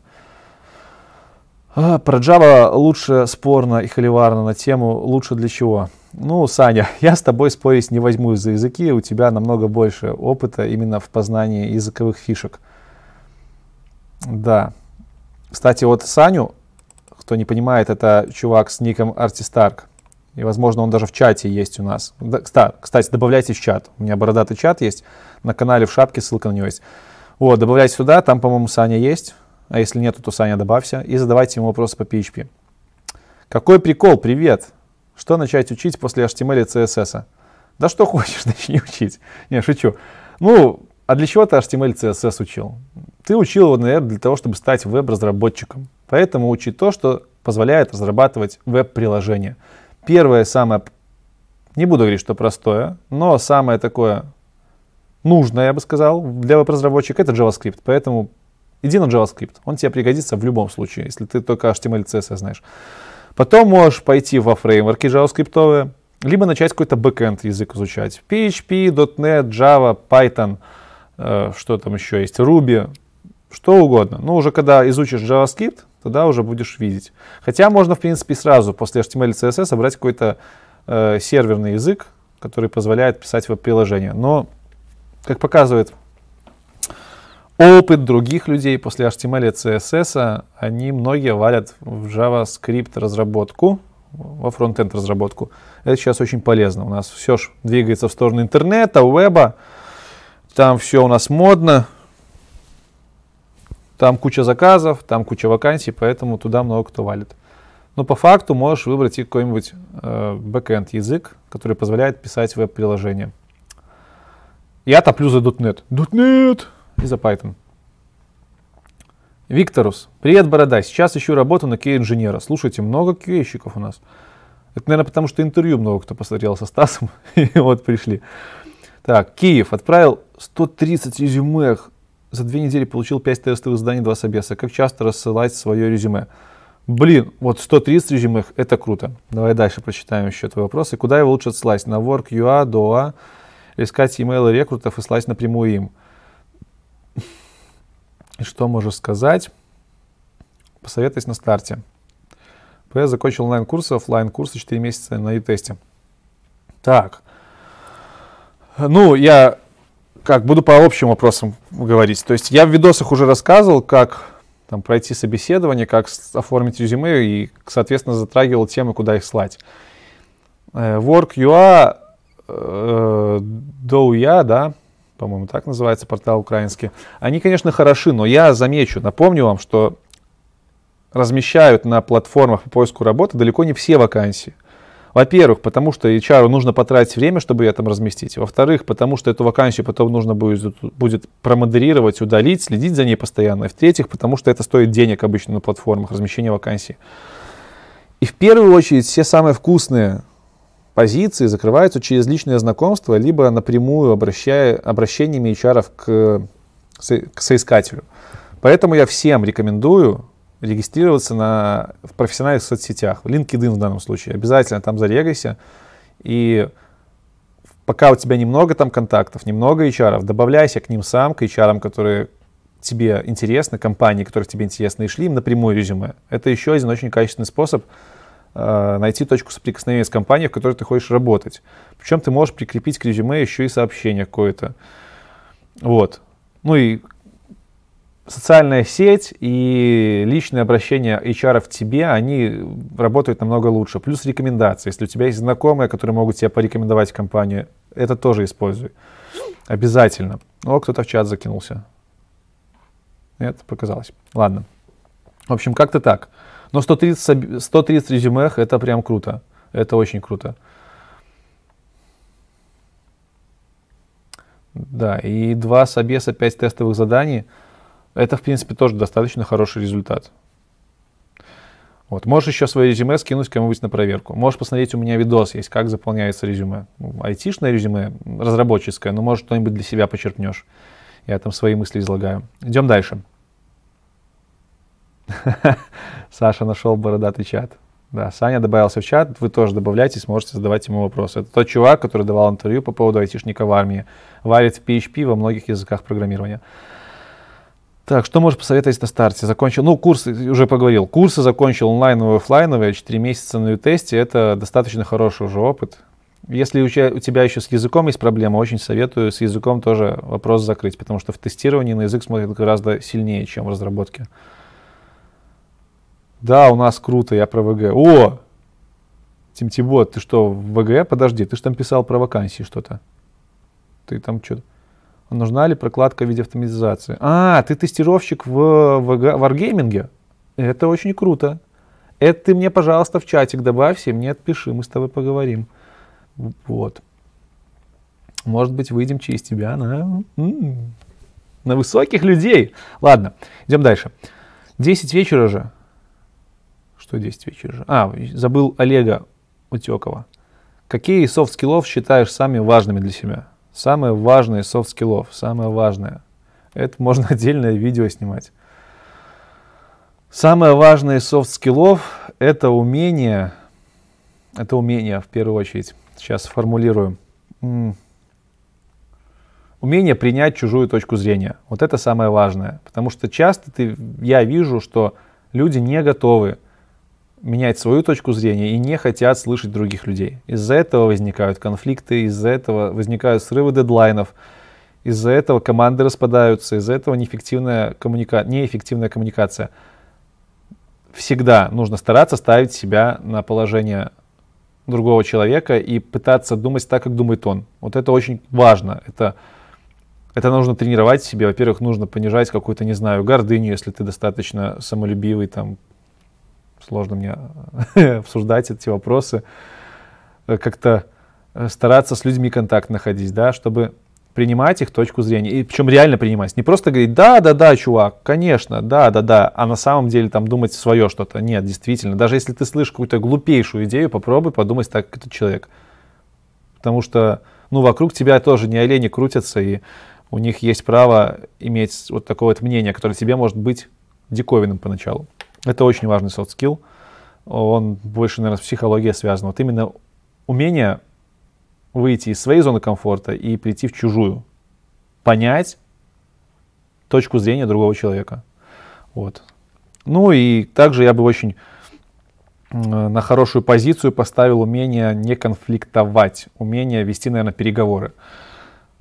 Потому что это сложно. Вот как, как посмотришь иногда, как общение происходит в команде, когда накаляются страсти, когда у всех что-то подгорает, там заказчик начинает зверствовать, все люди просто вызвериваются и Э, казалось бы, ты работаешь в цивильной компании, ты работаешь с людьми, которые вроде как адекватные, все культурные, но в критический момент со многих просто, многих просто рвет, просто срываются маски, покровы, и после этого ты, ну, ты, как человек, который видел это поведение, перестаешь адекватно воспринимать того человека, а тот человек еще, возможно, сожаление потом испытывает, что вот так себя повел. То есть нужно уметь еще быть не агрессивным как-то, стараться сглаживать острые колкие моменты, уметь переговоры вести. Александр Анциферов. 10 вечера же. Все, либо пик Балмера ловишь. А, так, не так прочитал. 10 вечера же. Все либо пик Балмера ловят, либо отдыхают. Вот и не особо много народа. Ну, я думаю, если бы я провел стрим в 4 часа дня, с работы бы меня тоже мало кто смотрел. Может быть, в следующий раз нужно провести стрим в четверг, а не в пятницу, потому что в пятницу действительно многие идут ловить пик Балмера. Так что это хорошая идея. В следующий раз я сделаю стрим в четверг. Нет, не в четверг. Или в четверг. В четверг у меня занятия. В общем, не в пятницу. Спасибо, Саша, за идею. Ой, Манел, привет. Шукаю работу на Junior C++. Ну а с английским есть проблемы. Есть шанс попасть на какую-то вакансию? Я думаю, есть. Я думаю, есть. Я в свою перв, я свои первые два года провел в IT абсолютно без английского. Шансы без английского устроиться на работу есть. Всегда. Те, кто говорят, что без английского ты в IT не устроишься, они лукавят, они врут, я бы даже сказал, потому что устроишься. Я устроился, знакомый устраивается. Но, есть очень большое но в виде того, что ты будешь устраиваться без знания английского во много раз, во много раз дольше, чем тот, кто знает английский. Потому что английский это еще один этап на отборах. Если ты английский язык хорошо знаешь, владеешь им, то ты более привлекательный для работодателя, поскольку э, сейчас все аутсорс-компании, коих многие на, много на рынке, они работают с зарубежными заказчиками. Плюс документация де-факто вся ведется в IT во всех компаниях на английском. Поэтому если совсем никого на вакансию нет, нету, то тебя возьмут и без английского. А, но как бы с английским у тебя шансов намного больше. Это десятки раз, в десятки раз увеличивается твои шансы пройти. попасть. Поэтому я считаю, что английский нужно учить. Если раньше я говорил, что можно и без английского попасть, то сейчас я как бы так считаю, но я все-таки топлю за то, что лучше вы параллельно с курсами, на которых учитесь, подтяните свой язык. Позанимайтесь на курсах, не знаю, лингвалео установите, дуолингва, дуоли, дуолингва попробуйте. Я в свое время на лингвалео хорошо очень поднял словарный запас. Это будет в огромнейший плюс в любом случае. От души за контакт. Ну, я отчаливаю. Все. Тимтибот, посмотришь потом записи. Спасибо, что был. Про Wargaming, пожалуйста, отпишись мне в личку. Дмитрий Алешин. Дмитрий Алешин. Я тоже за Java топлю, но книжечки по .NET все равно на полочке стоят. На самом деле я лелею мысль, лелею надежду, что когда-то у меня будет время, и я на полочке у себя тоже заимею книжки о других языках, чтобы просто быть в теме. Потому что чем дольше я программирую, тем больше понимаю, что нужно знать, что творится в других технологиях и даже не в твоей платформе, а в других языках. Потому что, видя, как что-то, что-то такое же работает в другом языке, но по-другому, ты можешь эту идею перенять к себе. Это очень важно и ценно. Я, я, я бы не чурался при наличии времени прочитать ту же книжку по Java. Но с большим удовольствием почитал книжку по Kotlin. Так, Руслан. Как JavaScript и SQL могут дать плюс на, на отклик на вакансию тестировщика? Хороший вопрос. Ну как, да, он хороший вопрос, хороший тем, что не всегда это очевидно. Когда ты тестировщик, ты тестируешь что-то. Если это автоматизатор, все сразу становится понятным. Автоматизаторы пишут код прям, поэтому им нужно знать и базы данных, это SQL, и э, JavaScript, если они пишут какие-то, наверное, фреймворки, которые тестируют UI. Обычному мануальщику я бы ну, не сказал, скорее, скорее всего, поначалу JavaScript SQL не нужно знать. Ну, не нужно. Ну, то есть он не будет это использовать. Но это полезно, потому что в дальнейшем мануальщики, они часто в базе данных для себя данные сами подготавливают. Потому что, ну, чтобы программистов, например, не напрягать, там, создание какого-нибудь пользователя нового, не знаю, дай мне какие-нибудь данные, сагрегирую какие-нибудь данные из базы, чтобы я сделал какие-то там тестовые отчеты. Знаете, как это все напрягает? Э, и насколько это отвлекает от основной работы разработчиков. Поэтому рано или поздно даже мануальщики, они SQL начинают пользовать, чтобы самим как-то поднастраивать для себя окружение. В том числе и JavaScript. Написать простенький клиент, который будет слать какие-нибудь специализированные пост Ajax запросы на тестовый environment, это тоже как бы удел таких хороших мануальщиков, э, или даже уже начинающих автоматизаторов. Поэтому я, я бы сказал, что если в вакансии пишут, что это прям must-have знания, то, скорее всего, там немножко перегнули, особенно если это начинающий тестировщик. Но если эти знания в э, знаниях, которые дадут вам плюс, обычно так и пишут, там, было бы неплохо иметь такие-то такие пункты, то это вполне себе обосновано. Ух, ух, что-то я устал, и люди уже подустают, уходят. Ну ладно, до конца доборемся. Николай Назаров. Николай Назаров. Лекс, привет. Сейчас ищу свою первую работу фронтендером. После просмотра твоего канала по трудоустройству у меня канал не по трудоустройству, а про IT и около айтишные вопросы для тех, кто входит, для тех, кто уже там внутри. Поэтому не путайте. Так вот, после просмотра твоего видео... А, видео. Я извиняюсь. Видео у меня такое есть. Возник вопрос по CV, который надо писать на позиции выше джуна. Что посоветуешь там писать? Да, ну, разница небольшая, что в джуновском CV, что в не джуновском. То есть разницы вообще нет, я бы сказал, за исключением нескольких мелочей. Первая мелочь это то, что в медловом CV у тебя, естественно, будет больше проектов э, по твоей технологии. Должно быть видно, что ты middle, что ты поработал уже несколько лет, что у тебя есть опыт во фреймворках, в технологиях. Это должно быть отображено. Э, и самая большая разница, я бы, ну, когда я становился медлом, я из журналского CV убирал все нерелевантные позиции. То есть поначалу у меня было указано, что я работал веб-мастером, там, я программировал на PHP, какие-то скриптики делал, сайтики делал. Все это у меня было в журналском CV указано, чтобы работодатель понимал, что я, в принципе, в около айтишной теме кручусь, и у меня есть там какой-то опыт и трудолюбие. Когда я медлом стал, я все это нафиг поубирал, потому что когда ты там уже три года дотнетчик, нафиг никому не нужно внимание того, что ты какие-то сайты на пыхе писал. Я просто маленьким там буковками где-то э, в отдельном абзаце указываю, что вот еще релевантное знание есть минимальное там-то, там-то и там-то. но не, не как отдельные проекты я это оформляю. То есть, чтобы твое резюме открыли медлово и поняли, что да, это дотнетчик, да, это джавист, это конкретно там питонщик. Вот, это самое главное отличие по мне. До скольки стримить буду? Да, фиг его знает. Вопросы закончатся и домой пойду. Руслан поставил лайк. Спасибо тебе. Я ценю ваши лайки, вашу поддержку. Честно. Так, снова Викторус пишет, как часто отсылать свои резюме? Каждый день, раз в три дня, раз в одну-две недели. Если ты говоришь про одну и ту же компанию, то я бы отсылал в одну и ту же компанию резюме раз в полгода. Потому что если тебе не ответили из компании, то значит они либо не получили письмо, а тут сложно узнать, получили или нет, ищи доверенные источники, либо они его получили и скипанули. И вот быть назойливой мухой, это, это может немножко плохо аукнуться в будущем. То есть, допустим, ты в какую-нибудь крутую компанию вот так вот будешь спамить поначалу резюмешками, они возьмут тебя и в черный список добавят. Да, есть черные списки у компании. Не знаю, у всех ли, но у некоторых точно есть. И когда ты уже станешь крутым спецом, вдруг заходишь в этой компании поработать, будет тяжеловато вот через этот human firewall пробиться и через этот черный список, чтобы тебя заметили. Понимаешь? Поэтому лучше с компаниями оставаться в хороших отношениях, в том числе не спамить их. Раз в полгодика напоминай, что вот ты есть, вот ты прокачался, пересмотрите мое резюме, я считаю это нормально. Так, Руслан еще пишет нам, есть такой вопрос, насколько требования вакансии отличаются от требований на работе? Мне говорил один чувак, что отличаются зачастую. Зависит очень от того, в какую компанию ты собеседуешься. Э, я буду снимать видео в скором времени, возможно, даже при участии кое-каких людей, в котором буду рассказывать, что такое аутсорс компания, что такое софтовая компания, да. Ну, если на обывательском уровне софтовая компания производит свой продукт, работает над своим продуктом и его продает и на этом живет.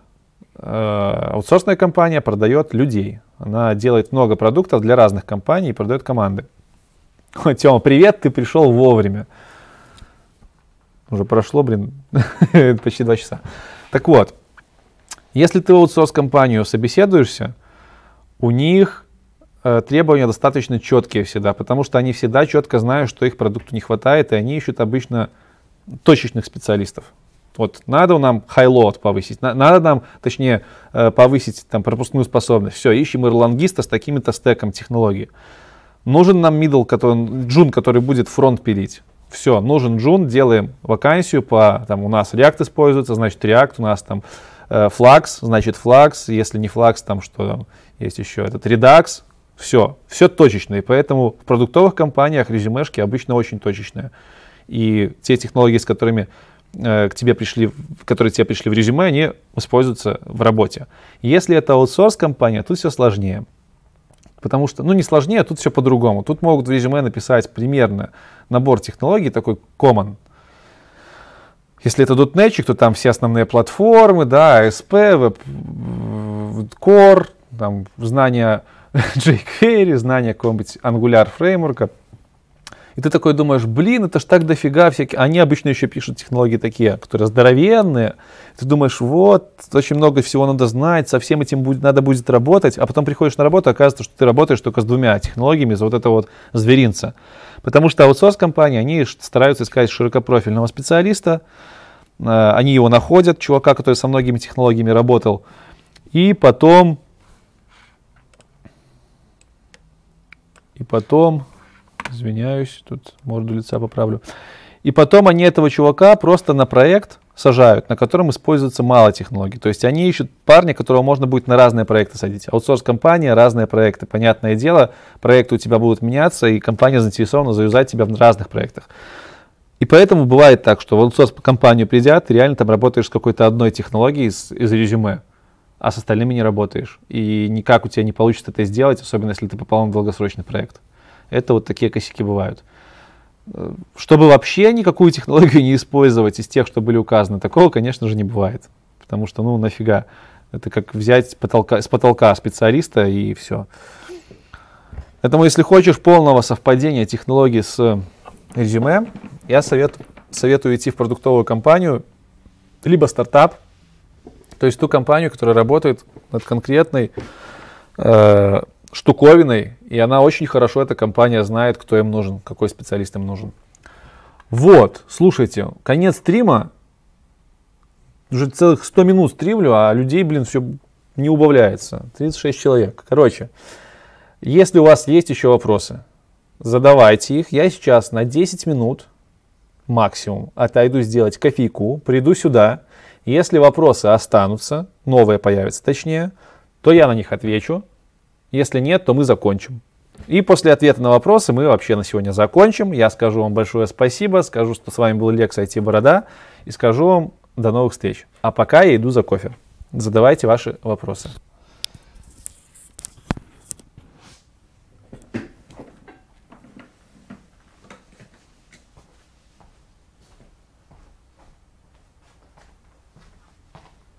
Пока меня не будет, я вам поставлю, знаете что? Музыку не поставлю, как мы знаем, я пока не умею этого делать. А вот главную страницу моего канала, нашего канала все-таки, вы мои подписчики, а я ваш программист. Поэтому я вам поставлю заставочку заставочкой канала IT Борода. Вот.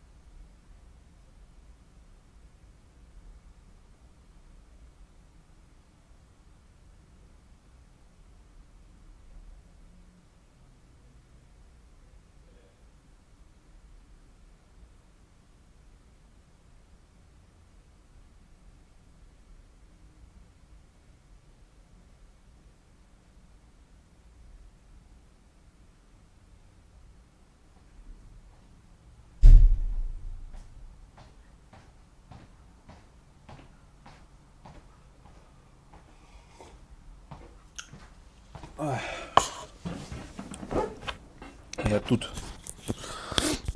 Вы говорите, что люди в пятницу вечером пикбалмеры ловят. Сходила на кухню. Там пацаны общаются про демонов. Да. За демонов общаются, за всяких супервизоров. И это не про код давичи, это технические темы. Сидят парни на работе, вот, пишут код. Как-то так. Ладно. Ладно. Едем дальше. Смотрю, тут комментариев набросали. Это хорошо. Комментарии я люблю. Давайте откроем что-нибудь более бога... более лицеприятное на фоне. Так, можно вообще мое лицо на весь экран сделать. Комментарии видны, должны быть вам. Да, кто пришел, подписывайтесь на телеграм-канал. Я там в оперативном режиме выкладываю нотификации, сообщения, посты о том, что видосы вышли. На Инстаграм можете подписываться, там больше из моей жизни всяких фоток, событий. Заходите в чат, чат ютубовский, Ссылочка на ютубовский чат я вам сейчас покажу. Она вот тут вот. Где она? Вот, вот, ссылочка на ютубовский чат. Заходите на стену.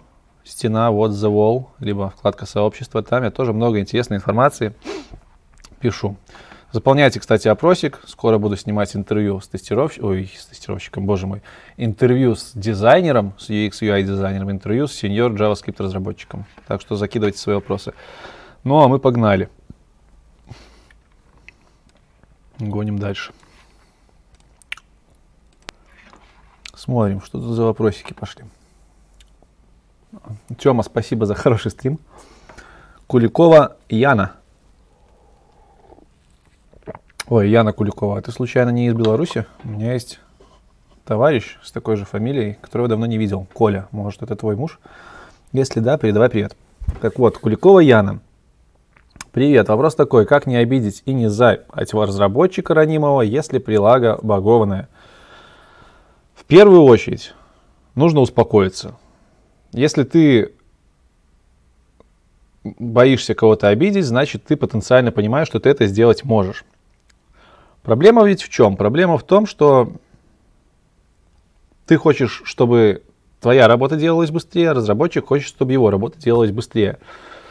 Почему вы этого хотите? Не потому, что вы со скоростью работы улучшаете свое качество. Скорее всего, потому что у вас поджимают какие-то сроки. Это раз. Либо вы недобросовестный человек. Это два. И тут нужно разобраться добросовестный ли разработчик, либо его поджимают сроки, либо еще какие-то факторы внешние. Поэтому ни в коем случае не нужно на забагованный забагованную таску писать гневные там оскорбления, в чате всем ты звонишь, что он там на говнокодил и все остальное. Лучше, если ты видишь очевидную хрень, очевидную лажу, сходить к человеку и спросить, что произошло. Может, какие-то обстоятельства, может, не знаю, у человека даже личные какие-то могут быть обстоятельства, которые просто повлияли на общую атмосферу. Но мы же прогеры, мы как бы мыслительный процесс у нас, его легко сбить можно всякими даже внешними факторами. Узнать, может, там на него кто-то наехал из менеджмента или еще что-то, и он просто на отвали это здесь все сделал. Может, у этого разработчика 7 проектов параллельных. Причин может быть куча. Поэтому не нужно думать, что это он олень. Это могут быть обстоятельства. И когда уже выяснится, что это обстоятельства, нужно вместе, совместными усилиями, я уверен, что разработчик тоже будет заинтересован, решать вот эту вот проблему. Другое дело, если разработчик олень, да, а такие, к сожалению, бывают. Что я вкладываю? Так вот, если, а, если он олень, я просто быстренько скажу, то тут уже ничего не поделаешь. Что значит олень в моем понимании? Это человек, который не хочет саморазвиваться и совершенствоваться. Если ты приходишь к разработчику, спрашиваешь, почему тут какаха, он говорит, ну, потому что там то-то, то-то, а потом через неделю еще точно такую же какаху постит, ты приходишь, спрашиваешь, что это такое, почему такое, он говорит, ну потому что там, и опять та же причина, скорее всего, он лукавит. Плюс разработчик может просто забить на тебя, сказать, отстань, у меня своей работы хватает. Это уже, конечно, хамское отношение к работе, к вам, к тестировщикам. Поэтому в таком случае не надо высказывать ему, какой он олень. Лучше разрулить это на уровне менеджмента. Всегда нужно искать формальное пути решения проблемы. Никогда не переходить на личности. Переход на личности, он всегда влечет за, себе, за собой какую-то агрессию, негатив. И потом внутренние даже какие-то обиды. Пусть все разрулится формально. Если не находите общий язык, прям вообще ни в какую, сходи к менеджеру, скажи, что вот есть такая проблема, что ты постаралась, постаралась со своей стороны решить, поговорила там с разработчиком, вот нужно эту проблему решать. И это уже ляжет еще и на плечи менеджера, и менеджер поможет разобраться в ситуации. Но как бы не всегда говнокод говорит о том, что разработчик недобросовестный. Иногда это обстоятельства, очень часто. Проводник 05. Добрый вечер. Нужна помощь в выборе направления для обучения. О, начинающий. Веб, HTML, CSS, JS или C-Sharp, .NET Desktop. В будущем после обучения работа только удаленка. И возраст не маленький. Ну, если C-Sharp, то с .NET, то это точно, наверное, не десктоп, потому что если удаленная работа, это, скорее всего, фриланс, либо работа в какой-то компании, которая позволяет работать удаленно, а значит, э, в этой компании не нужно стопроцентное присутствие и контроль сотрудника. То есть какая-то, наверное, должна быть популярная технология, которая не требует жесткого контроля. В общем, десктоп, он достаточно не востребован на фоне того же веба сейчас. Поэтому если даже C-Sharp, то все равно это веб-разработка, это серверное решение, то есть программирование бэкэнда, это какие-то прототипы на MVC, на .NET Core, что там еще есть у нас. Но в целом, если, если это с нуля обучение идет, то, конечно, проще войти через HTML, CSS и фронтенд. Все-таки C-Sharp и серверные языки программирования, они требуют немножко большего понимания, что такое computer science, и там есть вещи, которые, например, в JS учить не нужно знать. Например, те же базы данных. Тебе не нужно будет на, таком, на глубоком уровне знать базы данных во фронтенд разработке, если вообще нужно будет знать. В то время как в бэкенд разработке э, нужно быть хорошим экспертом э, в работе с базами данных. Вот. Ну и чтобы не быть голословным, наверное, я ж не буду утверждать, что это прям единственное верное решение пойти во фронтенд. Я бы на вашем месте, на вашем, все-таки вы не маленький человек, я бы на вашем месте пошел на какую-нибудь платформу, на которой вы будете работать. То есть, если это работа удаленная, то, скорее всего, это поначалу будет фриланс пока вы не наберетесь опыта. Поэтому нужно сходить на фриланс-платформу, не знаю, будь то это fl.ru, э, либо э, Upwork. Upwork очень большая популярная платформа и мировая фрилансная. Сходите на эти платформы и посмотрите, по каким технологиям наибольший спрос, где больше всего проектов и где порог вхождения в эти проекты небольшой, не минимальный, чтобы вы, изучив технологию, изучив все необходимые, получив все необходимые навыки, смогли прийти и получить свою первую э, задачу. Потому что одно дело, если вы будете искать задачи, связанные с вебом, их будет тысячи, и другое дело, если будете искать задачи, связанные с десктопом, это сразу ограничение по платформам, и это не очень востребовано, и будет таких предложений там с десяток, сотню, и все их расхватают разработчики, которые более опытные, да. Поэтому сходите на платформы, на которых вы будете работать, посмотрите, что там сейчас востребовано. Либо если есть какой-то уже намеченный путь развития, намеченный путь, так скажем, вхождения в какую-то компанию, если вы хотите удаленно с какой-то компанией работать, то узнайте, какие технологии в этой компании более всего востребованы и дерзайте. Вопрос, как выжить на испытательном сроке. Скажу так. Для меня, даже по сей день, наверное, самое сложное, самое непри... Нет, не самое сложное, не так. Самое неприятное в процессе устройства новой работы – это собеседование. Потому что на этапе собеседования как-то очень много личных каких-то тонких моментов, которые никак не связаны с твоими техническими знаниями. Это очень сложно, это морально тяжело, это психологически тяжело. В то время как испытательный срок, вот для меня это вообще просто, это просто самое любимое время, потому что во время испытательного срока ты можешь как, как, как, как, как, как это сказать, ты можешь наилучшим образом проявить себя. У тебя есть все возможности и все шансы показать себя именно как технического специалиста. Тебе не нужно отвечать на тупые вопросы, ну, не будем называть их тупые, на односложные вопросы собеседующих. Ну, тебя ж не буду спрашивать, как спроектировать э, напиши мне архитектуру крутого приложения, там, микросервисного, да, на собеседование, это займет очень много времени. Поэтому вопросы на собесе, они не такие интересные, там нет задач зачастую, как на испытательном сроке. На испытательном сроке у тебя есть техническая задача, и ты можешь кайфануть от ее выполнения. Поэтому как выжить? Показать, что ты, если у тебя мало опыта, что ты обучаемый в первую очередь, во вторую очередь, что ты можешь воспринимать чужую критику, это обязательно, особенно на начальных этапах. И, ну, конечно же, показывать это не просто там на словах, а показывать делом. Нормально, когда ты на тестовом периоде, даже там в медлах, даже в сеньорах, ты овертаймишь. Причем овертай... я овертаймил, будучи женом, там каждый день по 10 часов работал. Во-первых, мне это нравилось, а во-вторых, я хотел показать работодателю, что он не зря меня выбрал. А, вот. Но я это осознал на самом деле на своей второй компании, потому что с первой меня как раз таки из-за этого поперли. Я не сильно обращал внимание вот на, э, на испытательном сроке именно на вовлеченность в проект. Я просто делал то, что мне говорили, ни больше, ни меньше, и в итоге мне сказали до свидания. Поэтому обязательно работай, показывай, что ты работаешь над собой, что ты впитываешь те знания, которые тебе дают, что ты умеешь находить общий язык с командой, в которой ты работаешь, учись этому, общайся с людьми, но не будь навязчивым, и ты выживешь. Осталось только найти 36 часов в неделю, в день, чтобы все это делать. это у меня шутки такие. Будет тяжело, но это окупится с лихвой. Ну, я не говорю, что там через 3 месяца, если испытательный срок 3 месяца, ты просто возьмешь и перестанешь это все делать. Нет. Самом деле, достаточно, наверное, первых нескольких недель вот так вот повкалывать, чтобы работодатель уже понял, что ты парень не промах, либо девушка не промах. Просто ну, будь человеком и показывай, что ты заинтересован в этой работе и что ты получаешь от этого кайф и ты умеешь учиться. Это если ты начинающий. Если ты уже продолжающий, то тут как-то, допустим, там сеньорского уровня я как-то на испытах даже особо не задумывался. То есть технологии ты уже все знаешь, тут больше на испытательном сроке, когда ты чуть выше, чем средний мидл, ты больше как-то э, пытаешься сжиться с командой. И вот если ты ужился в команде, если тебя приняли, то ты останешься. Если тебя не приняли, есть какие-то личные моменты, и, там, не знаю, религиозные, политические, если по технологиям совсем не коннект, то тебе скажут до свидания. Но на первых этапах нужно показывать, что ты обучаемый, что ты не конфликтный.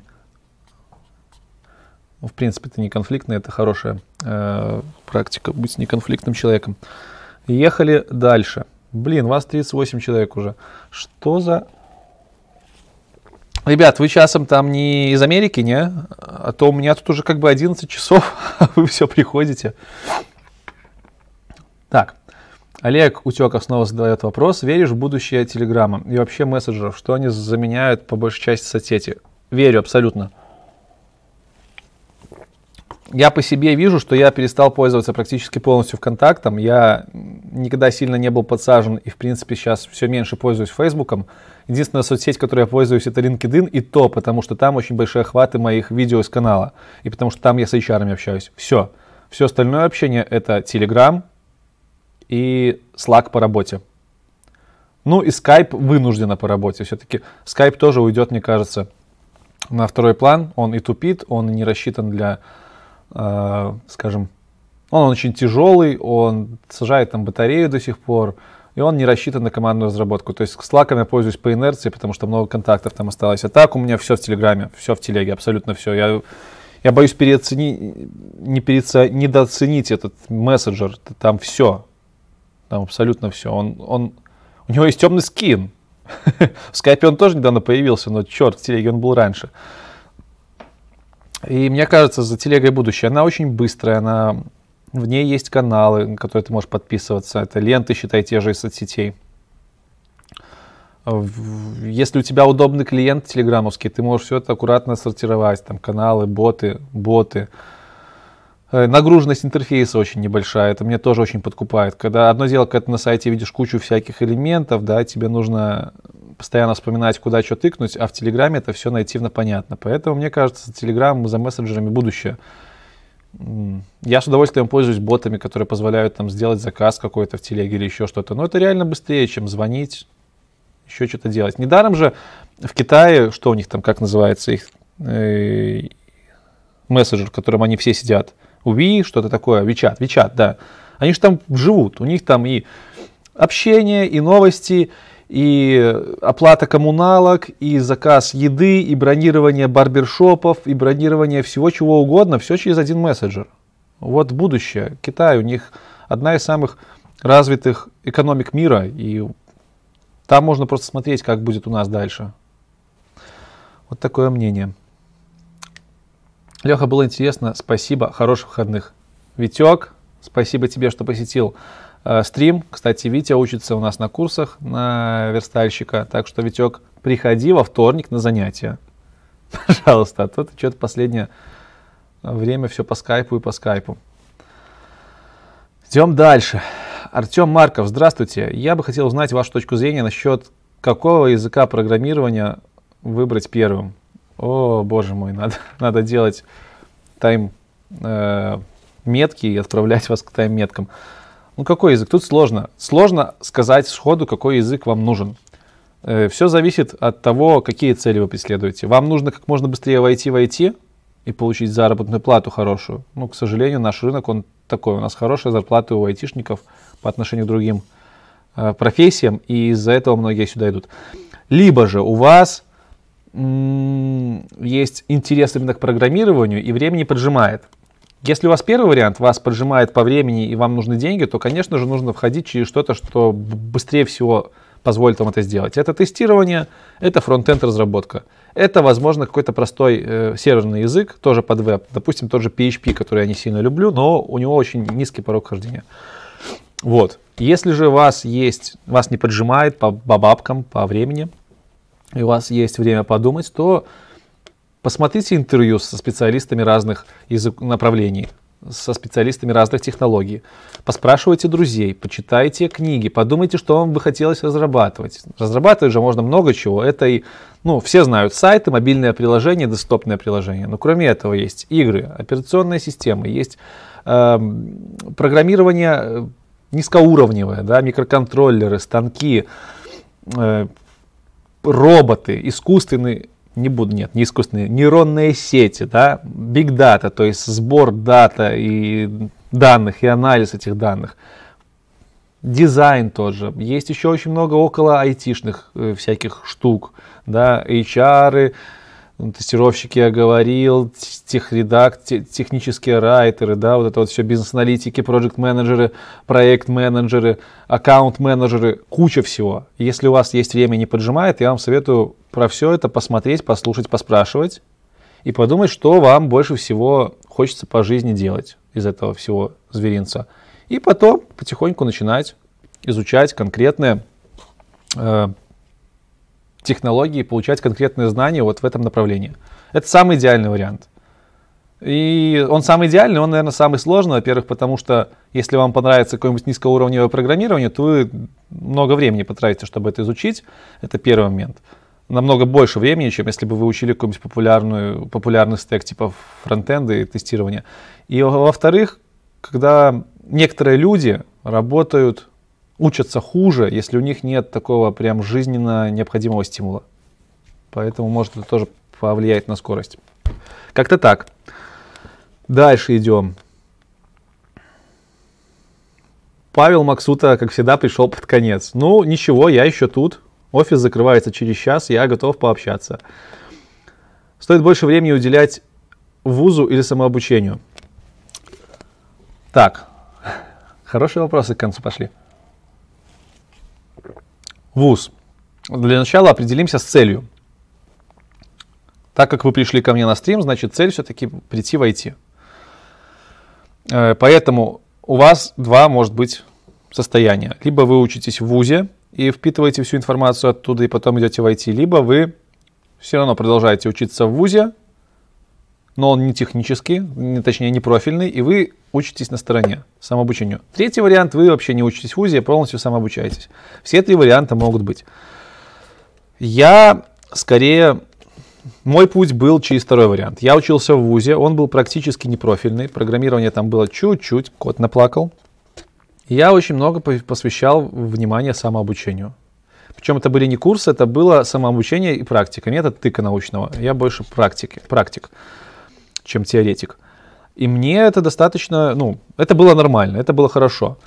А, но я считаю сейчас, что это была как бы двойная работа, да, дурная работа. То есть, если вот на мой теперешнее знание, на мой современный ум, да, сегодняшний, я бы скорее выбрал полностью самообучение, либо выбрал другой вуз, который дал бы мне знания, которые я бы получал на самообучении, если бы у меня не было вуза, либо был бы непрофильный вуз, да. А, но ни в коем случае не делал параллельно и то, и другое. Потому что больше времени уходит. Тебе нужно и там успевать, и там успевать. Мне повезло, у меня технический вуз был, поэтому он все-таки во многом мотоаппарат не развивал, помогал мне самообучение. Но если вы, я вот как сегодня вначале говорил, играете на скрипке и учитесь э, в филармонии и одновременно пытаетесь IT поднимать, все-таки тут что-то не то. Определитесь, что вам больше, больше по жизни хочется делать, играть на скрипке или программировать. Ну и потом, да, если у вас профильный вуз, действительно такой прям с крепким айтишным, э, с крепкими айтишными выкладками, например, Багуир, если это Беларусь, там, не знаю, может, какие-нибудь физтехи российские, я не уверен, что там преподают, но тем не менее, МФТИ, да, то впитывайте то, что вам дают там. Впитывайте, даже если вам кажется, что это не пригодится, все равно э, у них программы достаточно хорошие, и они вам дают знания, очень сильную базу. Вузы дают очень сильную базу. То есть проблема вузов в чем перед самообразованием? В вузах зачастую устаревшая программа, отстающая там на 5, на 2, на 3, на 5, бывает на 10 лет от того, что творится в мире. Но база, она не изменяется. Вот этот компьютер science, которого не хватает всем самоучкам, мне в том числе. Мы плачем от того, что у нас нету этого. Мы стараемся когтями в себя это всунуть, потому что это сложно, впихнуть базу.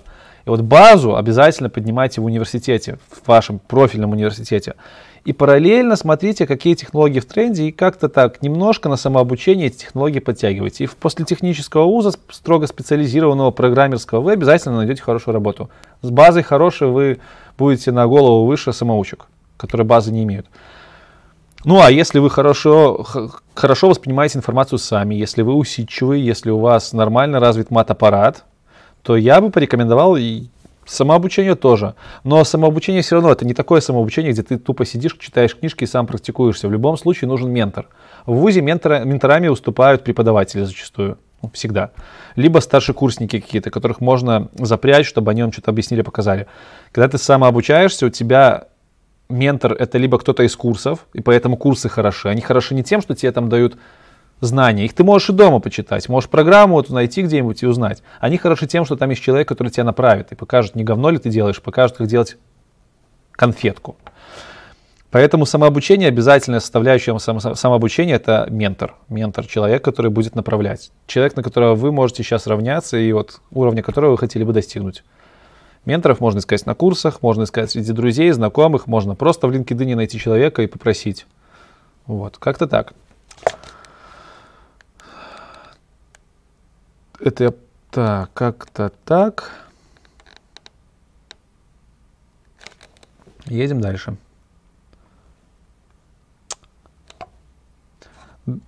Интовский. Лунтовский. О, 40 человек, почти догнали мой первый стрим, на котором у меня было всего лишь 800 подписчиков. Красавцы. 41, догнали. Надо теперь перегнать. Ладно, Лунтовский спрашивает, до какой степени огонь в глазах может компенсировать пробелы в знаниях? Отдельно расскажи для QA и для разработчика.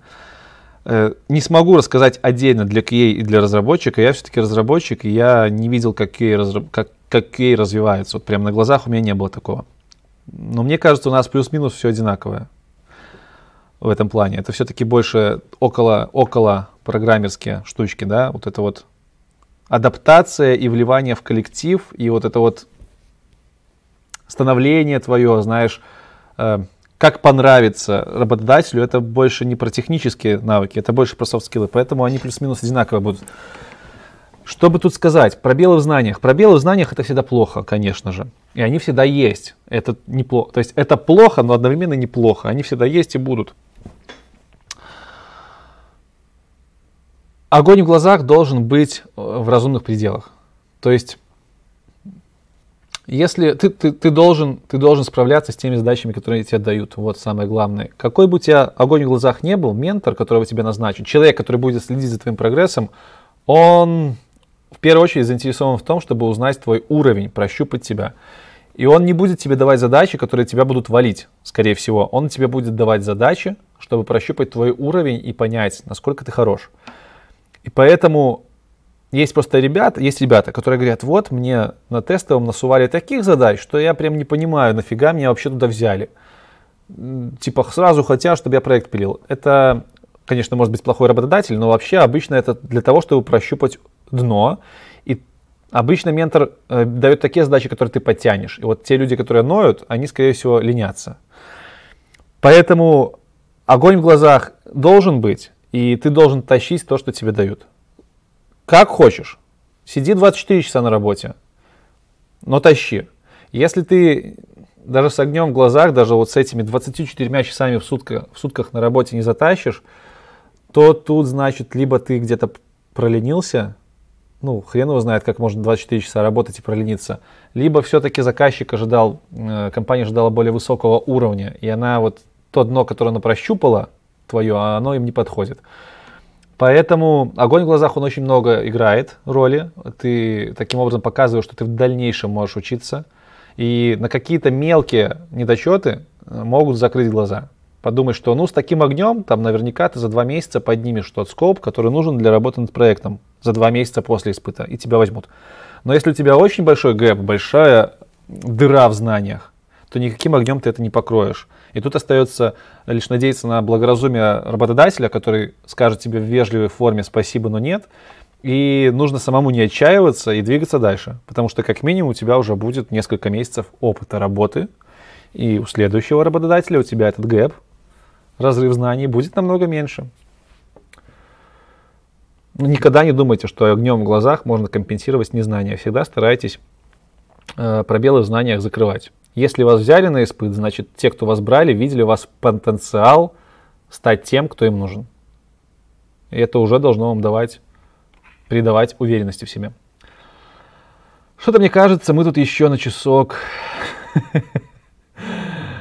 О боже, да, мы тут, наверное, на часок другой. Ну ладно, в 12 закрывается офис, так что уж извините, до 12 дальше никак. Ну и минимум знаний, которые ты хотел бы увидеть от тестировщика сегодня. Ребят, я не тестировщик, я разработчик. Я как разработчик могу сказать, какие знания мне от тестировщика было бы хорошо знать. Ну, и как бы, я даже не скажу, нафига разработчику какие-то знания от тестировщика. Тестировщик должен э, быть контролем качества, он отвечает за продукт. И я, например, сейчас, э, когда мне присылают баги на мои же задачи, я больше, наверное, радуюсь, чем грущу. То есть это неплохо. Это, наоборот, означает то, что продукт, который вы выпустите, будет качественнее. Э, поэтому, поэтому какие знания от тестировщика? Ну, фиг его знает. Английский язык, вот по сравнению с начинающими, начинающими разработчиками, я могу только одно сказать, что тестировщикам нужен посильнее язык английский, чем у разработчиков. Если разработчик э, с BME кукареку как-то еще пролетит, то тестировщик, который не умеет писать техническую документацию, мне кажется, будет очень-очень-очень невостребован. Э, и опять, повторюсь, наверняка тут люди меняются у меня сейчас на стриме часто. Есть парень такой, минский, тоже белорусский блогер. У него есть блог тестировщика. Я недавно про него узнал. Он вам, он часто стримы делает, и он вам по тестированию может много чего рассказать. Вот его блог. Плюс если вы из Беларуси, из Минска, вы можете прийти к нам на курсы. А, реклама школы, первая, прямая. Короче, у нас есть курсы. Я школу открыл недавно, и у нас есть курсы там по HTML, CSS верстке и программе, этому тестированию. Вот наверняка вы смотрели видос с тестировщиком Стасом, вот как раз таки Стас читает эти курсы. Вы можете к нам прийти и узнать, что нужно, и подтянуть свой уровень. Либо вы можете Стасу напрямую написать, есть ссылка на его профиль в LinkedIn под видосом с тестированием у меня на канале. Напишите ему и спросите, а, какие знания нужны тестировщику на сегодняшний день для того, чтобы войти. Все просто. Здравствуйте, Шавн. Изучаю веб-программирование, после нескольких лет задался недавно вопросом, какой сервис лучше всего подходит для хостинга Node.js проектов. такой вопрос, прям жестко технический, я бы сказал. Я с нодой не то чтобы каждый день работаю. Какой хостинг? Ну, вообще, слово хостинг в серьезных проектах, мне кажется, это уже мувитон. То есть в серьезных проектах используются обычно какие-то сервера, там, облачные решения на базе AWS, Azure. То есть хостинг, он такой, э, понятие такое как-то э, кустарного характера. Ну, то есть, если ты говоришь, что у тебя сайт на хостинге, значит, у тебя либо там какой-то прототип, либо еще что-то. Э, серьезные проекты, они находятся на выделенных серверах, у них выделенные мощности. Под Node.js, вообще, если проект какой-то необычный, как, ну, не типовой, а таких большинство в серьезных командах разработчиков, в серьезных компаниях, то каждый сервер настраивается по-своему, каждый, грубо говоря, хостинг настраивается по-своему. И конфигурации Node.js сервера, они будут разные. Ну, как-то так. Даже не Node.js сервер, что там запускает ноду? А, ну да, нода. Конгу... Будут разные конфигурации. Поэтому какой сервис лучше подходит, в каждом проекте по-своему. По опыту могу сказать, что сейчас, сейчас в тренде AWS очень сильно. Это амазоновский провайдер вычислительных мощностей и места в интернете. У них куча всяких планов есть, там можно сервер купить, можно купить сразу настроенный э, инстанс, настроенное, грубо говоря, окружение для твоего сайта. Вот. Я же на работе использую Azure, это майкрософтовское решение. То же самое, что и AWS, только от разных вендоров. Поэтому, ну а из такого популярного для кустарных проектов, для Node.js, я даже не знаю. Слышал когда-то Heroku, по-моему, он до сих пор часто юзается. То есть для каких-то э, макетиков, прототипов можно Heroku юзать. Почему бы нет? А, Веркис, как долго веб будет востребован?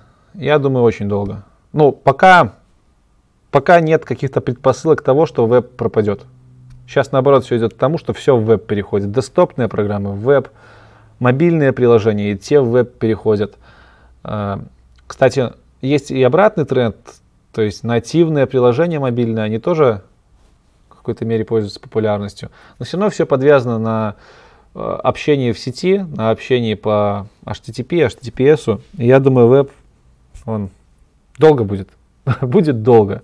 До тех пор, вот, пока не нагнется э, вся вот эта вот сеть физическая, пока там, не знаю, не скинут на нас какие-нибудь пришельцы здоровенную электромагнитную бомбу, интернет будет жить. Потому что на нем все. Интернет, веб, это все. Это банковские системы, это системы даже, возможно, где-то и вооружения, ну, навряд ли, конечно, но тем не менее, это общение секундное, э, все на вебе. Абсолютно все на вебе. Ну какая технология может это заменить? Не знаю, до веба была почта физическая, э, было телевидение, сейчас телевидение уходит в веб, радио уже давно в вебе, почты практически, ну только нету почты практически, да, для, для обмена сообщениями. Сейчас почта осталась только для обмена какими-то какими физическими конкретно штуками. Поэтому веб будет жить долго. На наш век хватит, это точно.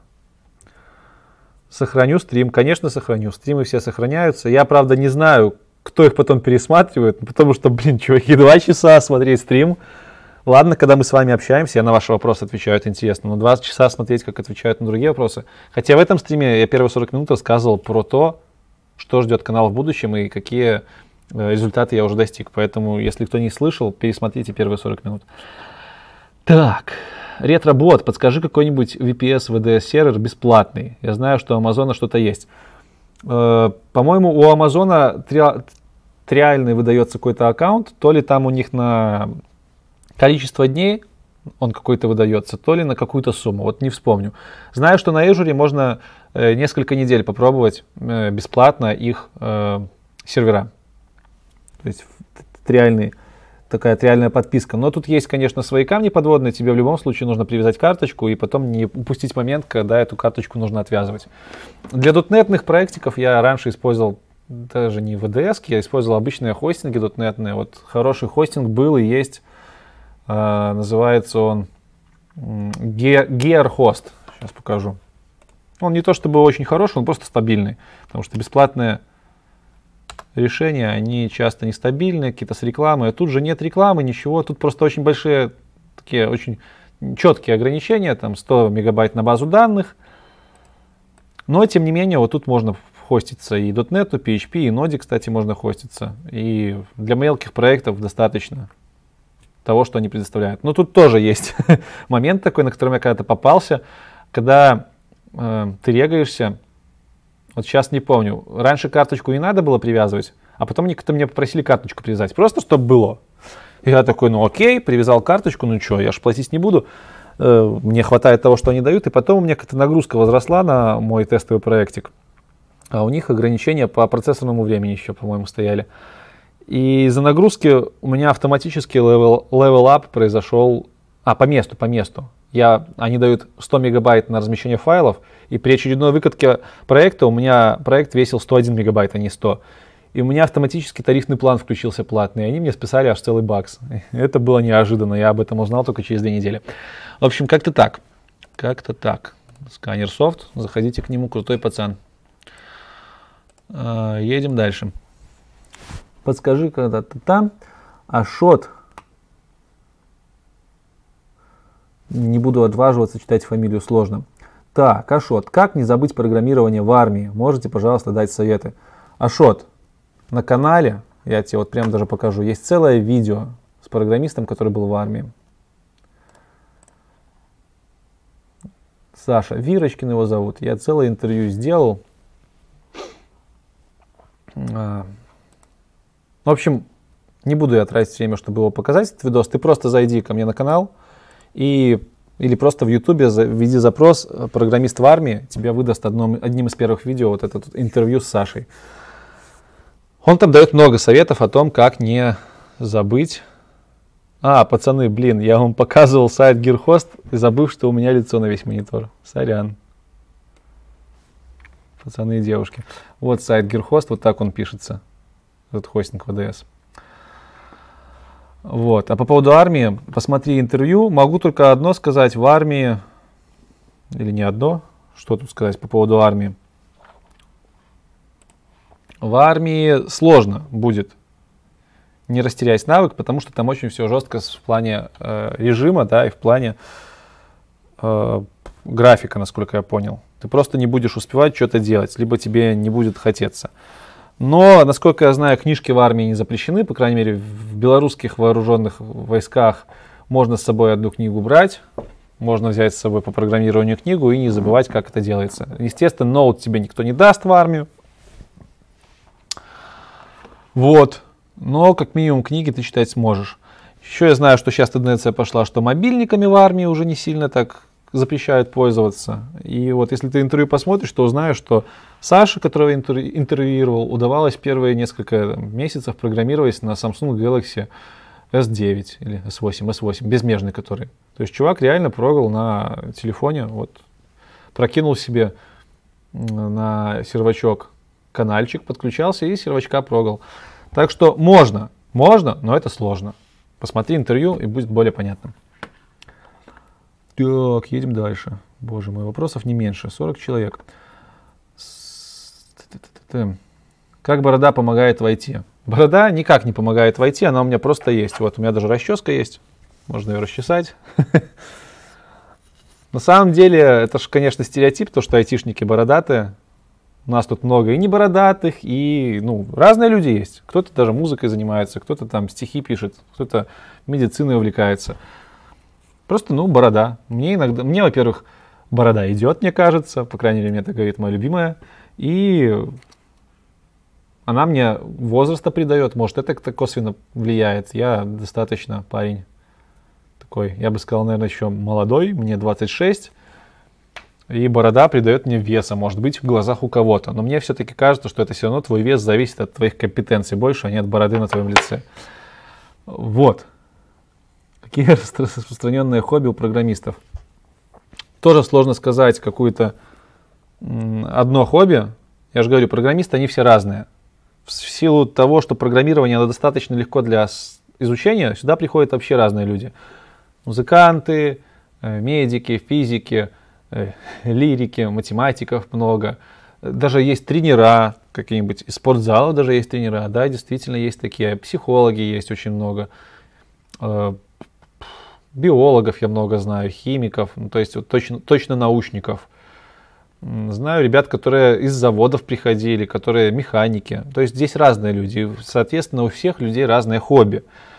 я бы выделил такое, наверное, хобби, которое, ну, то есть занятия, которыми занимаются всегда в компаниях. Там есть какие-то кружки в компаниях, часто очень.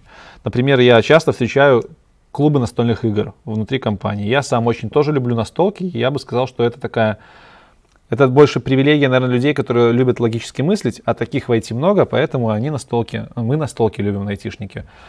Э, какие еще хобби? Многие ребята ходят в тренажерку, в тренажерку и следят там за своим здоровьем. Да? Йога, тренажерка, э, бассейн. Многие ребята любят путешествовать, потому что ну, и денежка позволяет, и отпуска у нас достаточно гибкие, поэтому можно путешествовать. Тоже, тоже один вид хо- из хобби. Э, есть такая прослойка людей, которые любят заниматься проектами на стороне. Не на стороне, а параллельно. И вот стартаперы, например, яркий тому пример. То есть хобби программиста это программирование, и либо хобби программиста это развитие собственного проекта. Кстати, хобби программиста это программирование, это очень популярная тема. Многие в программирование идут, потому что это было изначально их хобби. Вот такие вот основные направления я бы выделил. Так, Игорь Леонтьев. Борода, собирая статистику подчесываний подбородка. Чем ровнее борода, тем меньше КПД. Ну да, может быть. Виталий Григорьев, ты доволен твоей зарплатой или ты просто это любишь? Я и доволен своей зарплатой, я это люблю, да. Скажем так, я могу быть недоволен своей зарплатой только в тот период, когда я начинаю искать работу. А искать работу я обычно начинаю, когда я уже априори чем-то недоволен. Я не из тех, кто бежит на собеседование, чтобы повысить себе зарплату. Бывает такое, что когда ты там, у тебя контракт заканчивается, ты засиделся на проекте, у тебя какие-то терки с начальством, ты уходишь и узнаешь, что твой рейд намного выше, чем был. И да, тогда ты можешь немножко расстроиться. Но у тебя уже как бы предложение гораздо лучше, и что расстраиваться. Поэтому зарплатой я доволен. А, тем более на фоне остальных профессий, к сожалению, которые в условиях наших в наших реалиях, в реалиях стран СНГ они э, зарабатывают гораздо меньше, чем программисты, поэтому да, я доволен. Но вот самое противное, что иногда мне бывает стыдно за это. Потому что, знаете, я, я не из тех вот, не знаю, многие из вас смотри, смотрят Дудя и Ивлеева, вот как-то Ивлеева в интервью с Дудем сказала, это такая блогерша, типа очень крутая, ну а Дудь это интервьюер, самый крутой российский. Она ему сказала, он у нее спросил, говорит, считаешь ли ты, что блог что вот у нее там миллионы подписчиков. И он говорит, считаешь ли ты, что работа блогера сложнее, чем работа там, пацана, который целый день за станком работает, да? Там, мастера четвертого разряда, не знаю, фрезеровщика. И она, знаете, она сказала, да, я считаю, что у нас там больше ответственности, что мы, конечно же, больше умственно думаем, мы больше устаем. Вот я вообще не про это, я так вообще не считаю. Я считаю, что это просто тупо несправедливость несправедливость, которую, ну, единственное, чем я могу помочь этой несправедливости, это вот найти пацана, который работает на заводе, у которого есть желание зарабатывать больше, и как-то его привести в IT. Потому что, ну ни хрена, те пацаны, там те же люди работают, везде работают такие же люди, везде есть смышленые, везде эрудированные люди есть, да и у нас тупых хватает и глупых. Это просто стереотип такой, что думают, если не айтишник, да, то там какое-то низшее звено. Да нифига не так, просто но ребятам нравилось, например, машины крутить, они стали слесарями. Э, ребятам нравилось с металлом работать. Но в детстве-то мы не думаем, какая у нас будет зарплата в юношестве. Мы не сильно об этом загоняемся. Потом уже, когда мы пришли в это, вошли, поняли, что нам не повезло с выбором профессии, уже как-то по инерции сложно перестроиться. Поэтому, поэтому, это я к чему? Я доволен своей зарплатой, но мне обидно от того, что обидно и даже местами немножко стыдно за то, что другие люди не имеют достойной оплаты труда в наших странах.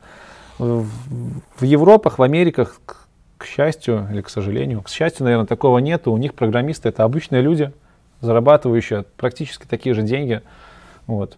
Больше всего меня вообще бомбит от преподавателей, от э, медицинского персонала нашего. Они, они получают такие копейки, занимаясь основными вещами, которые вообще нужны государству. Это образование – это здравоохранение, и они получают меньше всего. Это вообще нонсенс, я не понимаю, как так может быть. Везде это не так, кроме вот наших стран постсоветских. И мне, короче, мне, скажем, мне стыдно за то, что у нас большие зарплаты. Как бы это ни звучало, может, эгоистично где-то. Вот. Как-то так. Может, это один из внутренних мотиваторов, почему я этот блог делаю. Идем дальше. Пока ты самообучался, спрашивает Денис Аникеенко, бывали ли моменты, когда ты что-то, когда что-то шло не по плану, и ты как-то отстранялся от своей цели, стопорился, начинал сомневаться и в силах, и надо ли тебе делать это? Если да, то как бросил, как боролся? Эм, если говорить о моем профессиональном опыте, то у меня такой возможности тупо не было. Как только я стал программистом, я просто стал себя нагружать всякими вещами, которые мне не позволяли это бросить. Например, когда у меня есть видео как, о том, как я стал программистом. Вот если посмотришь, то больше контекст поймешь. Пока вкратце. Меня турнули с первой работы. Не турнули, а сказали, ну, чувак, ты не успеваешь получить те знания, которые нам нужны были. И мы не можем тебя дальше здесь держать. И как бы тут можно было расстроиться, впасть в депрессию, но у меня уже на то время была социальная ответственность перед моей будущей женой. Мы с ней съехались, я снимал квартиру. Снимал квартиру практически за всю зарплату свою стажером. И если бы я не нашел другую работу, мне бы пришлось расстаться с девушкой, мне бы пришлось полностью поменять свой образ жизни. Поэтому у меня даже мысли не было куда-то впадать и что-то делать. Я просто понимал, что я либо продолжаю, э, либо это просто нет. И все. И так было, в принципе, всегда. То есть не было момента, что когда что-то шло не по плану, я мог себе позволить расстроиться и отстраниться от цели. Это что касается основного моего пути развития. На сторонних проектах такое бывало, конечно. Я три года работал над стартапом, стартап не взлетел. Я работал в свое свободное время над этим стартапом. Бывало по 4 часа в день, неделями напролет. Бывало даже по полсуток работал. И, конечно, у меня часто возникала мысль, а не говно ли я делаю, а не, ну, не зря ли я трачу время. И там нужно было садиться и думать. Типа думать и искать плюсы. Я для себя их всегда находил. А, а если я их не находил, то у меня в какой-то определенный момент щелкало, и я просто бросал то дело, которым я занимался. У меня так с хобби часто случается. Я вообще человек-любитель всяких хобби, всяких начинаний – и у меня иногда бывает, что я вот делаю что-то, делаю очень долго, пру на альтруизме, пру на эйфории, пру долго, там несколько месяцев, полгода, бывает даже год, а потом ко мне приходит человек и говорит, слушай, а для чего ты это делаешь? И вот ты не можешь ответить на этот вопрос для себя, и ты совершенно спокойной совестью с этим заканчиваешь. Вот, вот как-то так это работает в моем случае. Нужно, мне кажется, себя всегда выводить, не, не, всегда выводить из зоны комфорта, какие-то мотивационные тренинги. Не, не, не, это, конечно, сложно, это так не то, что не нужно делать. А, всегда нужно как-то нагружать себя так, чтобы понимать, что если ты не, не будешь идти вперед, то тебе будет очень плохо. И поэтому ты не будешь давать себе расслабиться. Пока молодые, можно. Потом расслабимся где-нибудь в 50 на Карибах. А пока надо по полному выжимать из себя. Вот, например, как я, сидя за, до 12 э, на стриме. Вот. 46 человек было, я заметил. Это, по-моему, столько же, сколько было на первом стриме. Или даже уже больше. Так что спасибо вам за то, что пришли послушать. Едем дальше, едем дальше. О, о, о, о, блин, вопросы все валят и валят. Да, сканер, 45, было 46 пики, я запомнил. Ладно, так, так, так, быстренько. Олег Утеков. Поделюсь своим видением рекомендаций. Старайтесь работать в продуктовой компании, а не проектной. Проектная разработка – это чаще всего корпораты, много бюрократии, гемора, все другого и рутинного. Но я тут немножко не соглашусь. Я все-таки очень люблю аутсорсные проектные компании, потому что там есть возможность не застаиваться. Ты можешь очень гибко менять проекты. Это очень большой плюс этих компаний. Если на продуктовой ты сядешь и будешь там долго сидеть и вариться в одном, и не будет возможности куда-то уйти, кроме как в другую работу, на другую компанию работать, то в продуктовой, ой, в проектной, в аутсорсной компании ты сможешь в рамках одной экосистемы менять проекты, и если у тебя язык нормально подвешен, работать с разными технологиями. Это очень большой плюс. Ну а в целом, да, бюрократии больше, потому что эти компании сами по себе имеют больше процессов, там больше связей с продуктами, с компаниями другими, поэтому бюрократии больше. Продуктовая разработка, конечно же, тоже так бывает, но в годных командах атмосфера нормальной жизни стартапа. Я скажу, кстати, я, мне доводилось пару раз работать в аутсорсных компаниях, в проектах, на которых я себя чувствовал так, будто бы я работаю в продуктовой компании. То есть был у меня проект, где я год работал, и я вообще не ощущал, что я в аутсорсе. То есть там Заказчик был очень такой располагающий, он всегда давал понять нам, что мы одна команда. Технический директор с той стороны тоже всегда с нами на митингах был, всегда там плюшки нам какие-то на Новый год подарки слали. Очень круто. И я, ну, я скажу, что когда этот проект закончился, то мне даже это было одной из причин, почему я компанию поменял. Вот. Но это опять-таки плюс для продуктовых компаний. У них атмосфера ну, круче, потому что ты приживаешься к команде. Илья Кореш. Привет, Борода. Помнишь, мы с училкой ездили к вам? Конечно, помню, что вы ездили со своей учительницей к нам. Вы, наверное, из Мариной Горки недавно были у нас. Скажи, пожалуйста, какой язык лучше начать учить для начала? Я вот любопытный пацан. Любопытный пацан, это очень хорошо. Если ты любопытный пацан учишься, учишься в школе, то можешь попробовать что-нибудь интересненькое. Главное, не надо учить Паскаль, который вам в школе дают. Ну, точнее, ты его учишь, чтобы тебе оценки по информатике ставили. Но, но он не востребован, это вообще никому не нужно сейчас. Попробуй Python. Почему нет? Прикольная тема. Python, по-моему, хорошо заходит всем.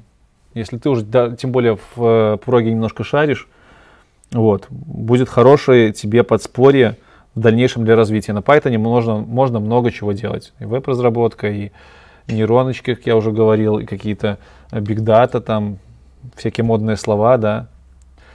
Вот. Хороший язык. Я бы, я бы попробовал Python на твоем месте. Так-то ты можешь любой язык попробовать, какой тебе угодно. Ты, скорее всего, в школе еще учишься, у тебя времени вот так. Можешь хоть пять языков попробовать. Можешь вообще сделать марафон. Новый месяц, новый язык. Вот берешь первый месяц, учишь какой-то язык, проходишь туториал и делаешь на нем какое-то маленькое приложение, маленький сайтик. На следующий месяц берешь другой язык, третий, четвертый. И так вот что-то делаешь, а потом выбираешь из них тот, который тебе больше понравился. Когда время есть, можно делать все, что угодно. Э, да, меня Зая дома заждалась, но я предупредил, что я буду поздно сегодня. Насколько сильно ASP.NET э, разработчику нужен JS? Так, если мы говорим про ASP.NET, то JS нужен очень сильно, потому что ASP.NET это фреймворк для работы для работы с веб-проектами. То есть, если просто .NET это фреймворк в общем, на нем можно на .NET, на .NET не только веб-приложения делать, но и десктопные, то ASP.NET это разработка сайтов и опишек. И причем ASP.NET, он 50%, даже не 50%, ладно, будем честны, тут можно в терминологии просто повязать. Чистая ASP.NET это разработка сайтов, это MVC, и это разработка опишек, это ASP.NET в API. Есть еще .NET Core, это другая технология, которая тоже заточена исключительно под веб. Так вот, тут надо понимать, что ты на ASP.NET на Core можешь писать backend приложение, можешь писать веб-приложение, реже гораздо. А можешь быть stack разработчиком, что уже достаточно сильно востребовано на рынке. То есть ты будешь писать и backend, серверное приложение, которое будет выдавать информацию, и тебя же попросят разработать интерфейс к этому всему на JavaScript. Поэтому, в принципе, наверное, в 99%, ну не буду так заявлять, прям 99, пусть будет 90% вакансий ASP.NET всегда указан JS как требование. И причем на собеседах спрашивают прям нормально, прям будто бы фронтендера ищут. То есть замыкание, области видимости, это все в порядке вещей всплывание, да, бейблинг, все это обязательно спросят у тебя, если ты собеседуешься на SP.NET. Для хостинга есть более дешевая альтернатива типа российского vscale.io или международного. Окей, хорошо. Спасибо большое. Надо было чатик не в Ютубе делать, а в телеге. Я по поводу Ютуба такого мнения. Я хочу использовать все ресурсы Ютуба, которые они дают. Я нашел стену, я заюзал ее. Мне очень нравится. Я хочу, чтобы все было в одной инфраструктуре.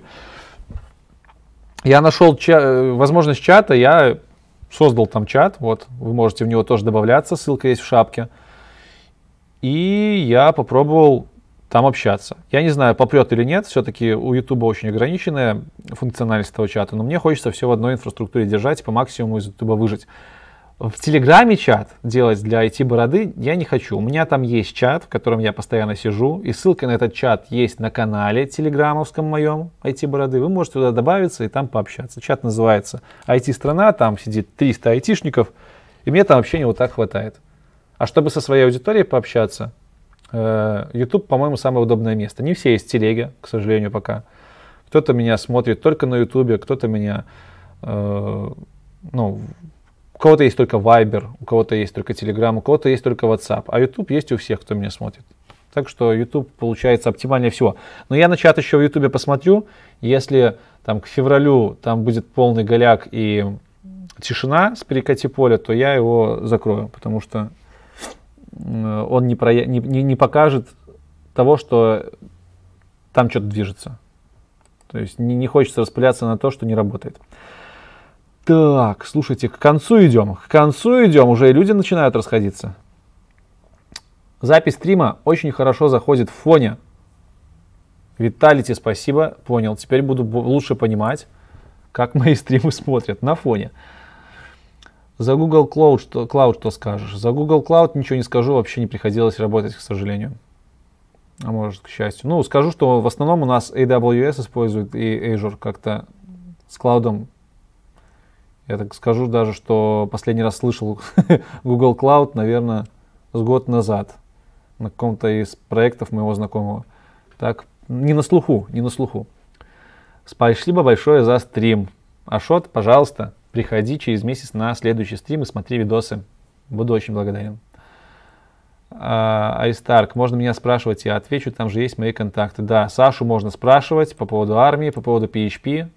Можно даже в чате спрашивать, и он в чате сидит, в бородатом чате на ютубе. Павел Ша... Паша Шатуха. Привет, Лекс, очередной респект за стрим. Паш, тебе тоже привет.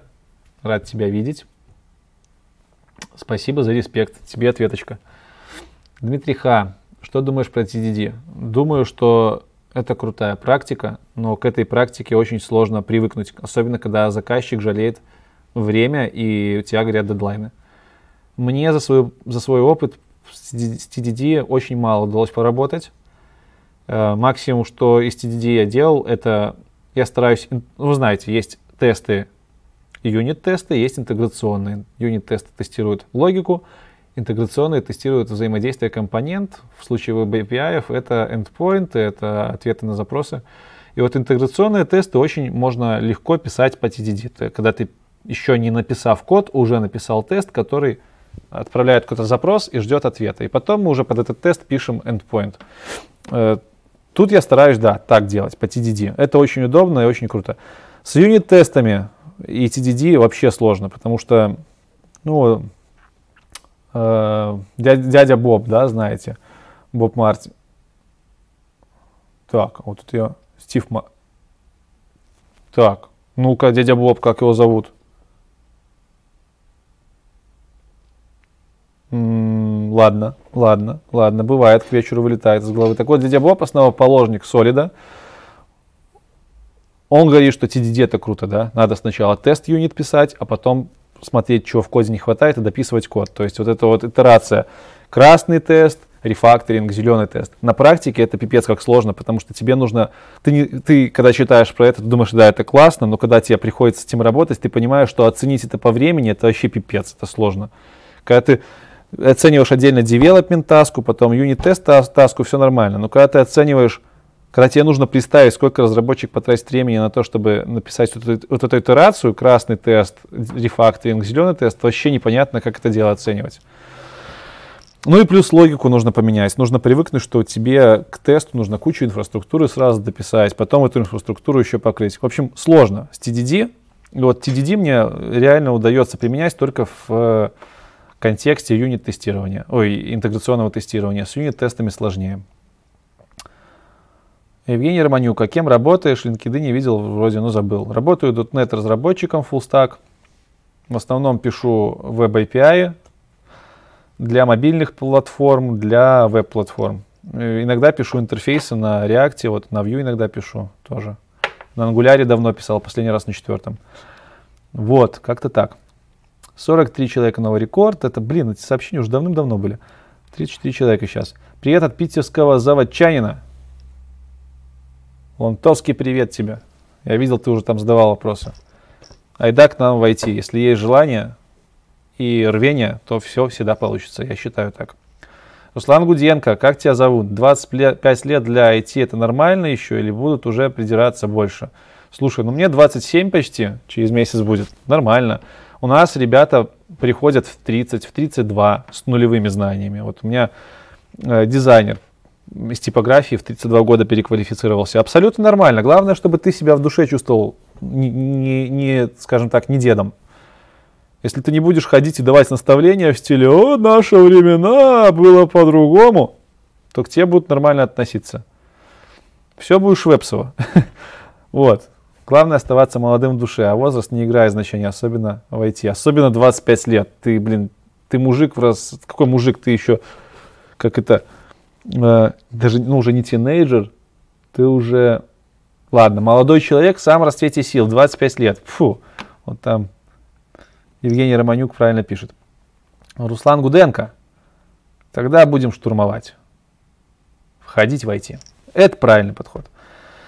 Дима П. Клевый стрим, очень доходчиво и грамотно рассказываешь. Удачи тебе. Дим, спасибо большое. Очень важно то, что вы так проговариваете, как ни странно. Тебе тоже удачи. Ты не просто так на этом канале. Я уверен, что ты почерпнешь что-то полезное и сможешь двигаться дальше. Руслан Гуденко, Ребзи, подскажите, как лучше учить английский? С репетитором по скайпу или пойти лучше в английскую школу? Что там, что там платить? Я бы сказал, что лучше всего английский учить, вот прям если очень сильно надо, свалив в другую страну, там, где только на английском говорят, свалив одному. Но это, конечно, сказки, так никто не делает. Поэтому второй вариант, это если ты платишь бабки, то платить бабки нейтиву. То есть чуваку, который говорит на английском с рождения. И который не будет с тобой говорить на русском. Это важно. Вот у Native самая быстрая прокачка происходит, когда ты разговариваешь с носителем языка и только на английском языке. Там хочешь, не хочешь, но ты научишься говорить через какое-то время. Плюс очень важно окружать себя английскими вещами, ну, в смысле иноязычными вещами. Если ты учишь английский, то старайся смотреть ролики на английском, подписывайся на блогеров английских, если это YouTube сериал посмотри, начни смотреть на английском. Это будет сложно. Видео, вот видеоконтент мне было сложно начать смотреть, потому что ты сначала пытаешься переводить в голове все, потом субтитры пытаешься читать. Но в итоге через пару десятков часов ты настраиваешься на волну, тебе уже субтитры не нужны, ты будешь улавливать смысл. В общем, книжки можно пробовать читать. Технические, кстати, книжки читаются проще. То есть окружать английским себя и, если есть возможность, работать с native спикером. Николай Морозов, спасибо за стрим. Как можно закинуть донат? Коль, блин, большое спасибо. Меня вообще радует, что сегодня уже два человека про донат сказали. Это типа ну, такой самый крутой маркер того, что я не, не говно делаю, да. Но я донаты пока не беру, они как бы мне пока не надо, у меня монетизация стоит, там уже 40 баксов накапало, я тут не за донаты, да. Э, вот, но спасибо большое за стремление. Э, пум. Дальше. Олег Утиков. Блин, Олег, извини, я, может, я, скорее всего, твою фамилию неправильно произношу. Я просто буду говорить Олег.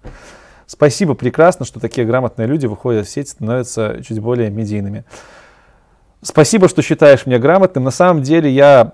Ну вот некоторые разработчики, не знаю, некоторые люди в моем окружении говорят, что то, что я вышел в YouTube, говорит о том, что я как бы немножко себя выше других ставлю. Я вот хотел бы, чтобы люди так не думали. Я обычный разработчик. Я иногда говорю, что у меня там, там, да вы что, 6 лет опыта, ну вы мне не верите. На самом деле 6 лет опыта, вот с точки зрения обычного там работника, да, это пипец мало. Ну это мало. Ты, там на заводе, если ты 6 лет работаешь, это реально мало. Преподавателем работаешь, это мало. Люди по 30 лет в профессиях служат. Поэтому я считаю, что я просто обычный программист, у которого есть, ну, не самые сильные теоретические знания, но есть много практического опыта, в том числе не связанного с программированием, а связанного с, там, с разговором, с чем-то софт-скилловым. Плюс я, ну, я, я, я хочу это рассказывать. Вот, поэтому не надо говорить, что я там какой-то крутой специалист, я обычный прогер, но я готов делиться с вами своим опытом, да. И есть среди подписчиков люди, которые гораздо опытнее меня, и я испытываю очень большое уважение к тем людям, из моих подписчиков, которые смотрят мой канал и находят в нем что-то полезное для себя, имея гораздо больше опыта. Для меня это вообще прям показатель очень крутой того, что я в правильном направлении двигаюсь. И именно поэтому я делаю интервью. Я стараюсь на интервью брать людей, которые опытнее меня в любом случае. Вот, вот. Вот как-то так. Но спасибо за то, что э, за то, что вы считаете меня хорошим спецом. Мне это приятно. Я надеюсь, это так и есть. Так, так, так, так, так. Саша, Боб, Робин, Мартин. Да, Саша. Стыдно не знать, стыдно не знать. Я э, во многие видосы вставляю его с котиком на руках Боба Мартина. Я просто часто Боба Мартина путаю с Мартином Фаулером. У них, у них похожее слово в имени и фамилии. И просто боюсь как-нибудь ляпнуть, что дядюшка Боб это, это Мартин Фаулер. Для тех, кто не в курсе, Мартин Фаулер и Роберт Мартин, два очень крутых айтишника, которые делают очень круто, как-то пишут очень грамотно, очень хорошие книги. Э, Мартин Фаулер про чистый код много чего пишет, да? Боб Мартин много чего пишет про объектно-ориентированное программирование. В общем, если будет желание э, серьезным программированием позаниматься, обязательно обратите внимание на книги этих авторов. Какого тебе числа дыры? Мне 19 февраля. У меня 4 февраля. Недалеко. Привет, пора бороду поравнять. Блин, с бородой это вообще история. Мне хочется ее большую сделать. Короче, я когда иду в барбершоп, мне ее равняют, она крутая. Но проходит два дня, и у меня вот тут вот, вот тут у меня вихор. У меня волосы растут в ту сторону. И буквально за 2-3 дня они туда отрастают. И я стараюсь перед каждым интервью ее равнять, а потом на видосах она у меня отрастает, у меня там постоянно что-то неровное, да, и на стримах я тоже вот такой, какой есть. Самому равнять бороду, это на самом деле очень неудобно, и типа за 5 лет я этому не научился. Поэтому уж извините, какая есть. Вот расческой пытаюсь поравнять. Привет из Ростова-на-Дону. Ростова-на-Дону, привет из Беларуси, из Минска. Как часто приходится, приходится овертаймить? Поначалу приходится, ну не приходится, поначалу я хотел овертаймить, когда я был начинающим программистом, мне даже это нравилось. И приходилось это делать, ну делал я это достаточно часто, ну пару раз в месяц делал, там даже в неделю пару раз овертаймил, да. Сейчас я овертаймлю только тогда, когда проект начинается, либо на проекте какие-то резкие пертурбации жесткие, и приходится дольше поторчать на работе. Ну и плюс, если раньше я джуном, будучи, овертаймил часто за свой счет, потому что мне нравилось, я хотел показать, какой я хороший парень, то чем старше ты становишься, тем как-то более ты, больше ты становишься таким прагматичным, наверное, и как бы и овертаймы ты уже стараешься выбивать за деньги. То есть, если на проекте жопа, то ты говоришь, так, ребят, 8 часов в день, а вот 9-10 часов в день я уже только вот за какой-то коэффициент по овертайму. Но, важный момент, если какой-то косяк по твоей вине случился, такое бывает, то тут уже никаких коэффициентов, ничего. Ты должен, как добропорядочный программист, прийти, провести ночь на работе, но исправить свой косяк. Вот у меня такая позиция. Последний раз я овертаймил ну, наверное, вот ну, сколько? Дня три на прошлой неделе я овертаймил, по 12 часов был на работе. Но это потому, что меня тем лидом сделали резко. И много на меня задач скинулось менеджерских, которые я вообще раньше не выполнял. Сложно перестроиться. Плохо, что ты не тестировщик, тестирование изучаю. Очень грамотный айтишник. Спасибо, Руслан, еще раз. Я тут скидывал уже канал на тестировщика достаточно грамотного, на которого можно подписаться и посмотреть. Он для начинающих тестировщиков, для начинающих тестировщиков рассказывает. Плюс видос тестировщика у меня на канале. Ты можешь Стасу, этому тестировщику напрямую в LinkedIn написать, задать свои вопросы, он будет не против. IT Гендальф из НАСА. Это круто на самом деле, потому что я люблю НАСА, я смотрю их стримы, и я поклонник, блин, «Властелина колец» я «Сильмариллион» прочитал в 14 лет, так что, блин, это крутой коммент, спасибо. Так, Саша пишет, Артистарк, Руслан, одно другому не мешает, и быть программистом, не разбираться совсем в тестировании. И это не очень хорошо, имхо. Э, ну, тут популярная, есть популярная теория, скажем так, есть мифический разработчик, либо мифический тестировщик. Это одно и то же, я считаю. Это человек, который одинаково хорошо и в программировании, и в тестировании разбирается, втыкает. И может заменить двух специалистов одним собой. Это типа священный грааль, который, блин, было бы очень круто заметить на проекте, но такого не бывает. Поэтому э, Поэтому хорошо разработчику, конечно, минимально разбираться в том, как происходит тестирование, потому что все мы в одной лодке. И плохие те тестировщики, которые говорят, что мы в разных лодках. Все мы в одном проекте боремся за один продукт. И нужно понимать, что творится у ребят вот в соседней, на соседней палубе, для того, чтобы лучше понимать их атмосферу и как-то находить общий язык. Я бы, наверное, даже не наверное, я рекомендую разработчикам уже, которые на нормальном уровне, у которых есть время распыляться на другие технологии, я рекомендую им немножко читать про тестирование. Например, есть э, книжка, которую тестировщики не очень любят, потому что она написана очень простым языком для прям очень начинающих. Как-то на тестирование.com Савина, по-моему. Вот я ее рекомендую просто читать разработчикам, чтобы просто понимать на базовом уровне, что творится в тестировании. Эта книжка описывает старые очень методологии тестирования, там, десятилетней давности, поэтому ее тестировщики не сильно сейчас почитают. Но для программиста этого будет вот так, чтобы немножко влиться в флоу тестирования и понимать тестировщиков. Но становиться тестировщиком, если ты этого не хочешь, то точно не нужно. Также тестировщик не должен становиться разработчиком, если ему это не нужно, он не хочет. А, спасибо за бороду, Патрик, еще раз. Так, Руслан, я бы вчера у него на стриме я был вчера у него на стриме, ты мне еще писал, что я не посмотрел твой видос. То есть, да, я не зря вчера зашел на стрим к э, тестировщику нашему. Вот. Я все-таки оттуда привел к себе людей. Все, я уже начинаю потухать, видите, торможу немножко, поэтому и уже без 8.12 офис через минут 20 закроют. Поэтому я буду прощаться.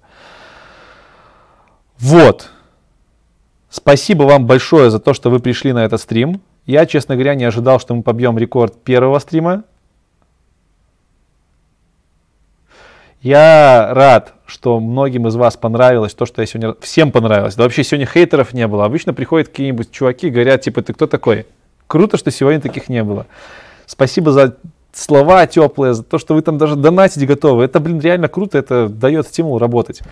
Это последний стрим перед Новым годом, поэтому я хочу на всякий случай, если вдруг я не запишу поздравления на канале, я хочу вам сказать, чтобы, ребят, вы э, ставили себе цель, точнее даже не так, чтобы у вас, у вас наверняка есть мечта, вы просто берете мечту, ставите ее как цель, разбиваете на цели и достигаете цели, этих целей. И я вот вам желаю, чтобы вы в 2019 году достигли э, своих самых желанных целей, и чтобы у вас появились мечты еще больше.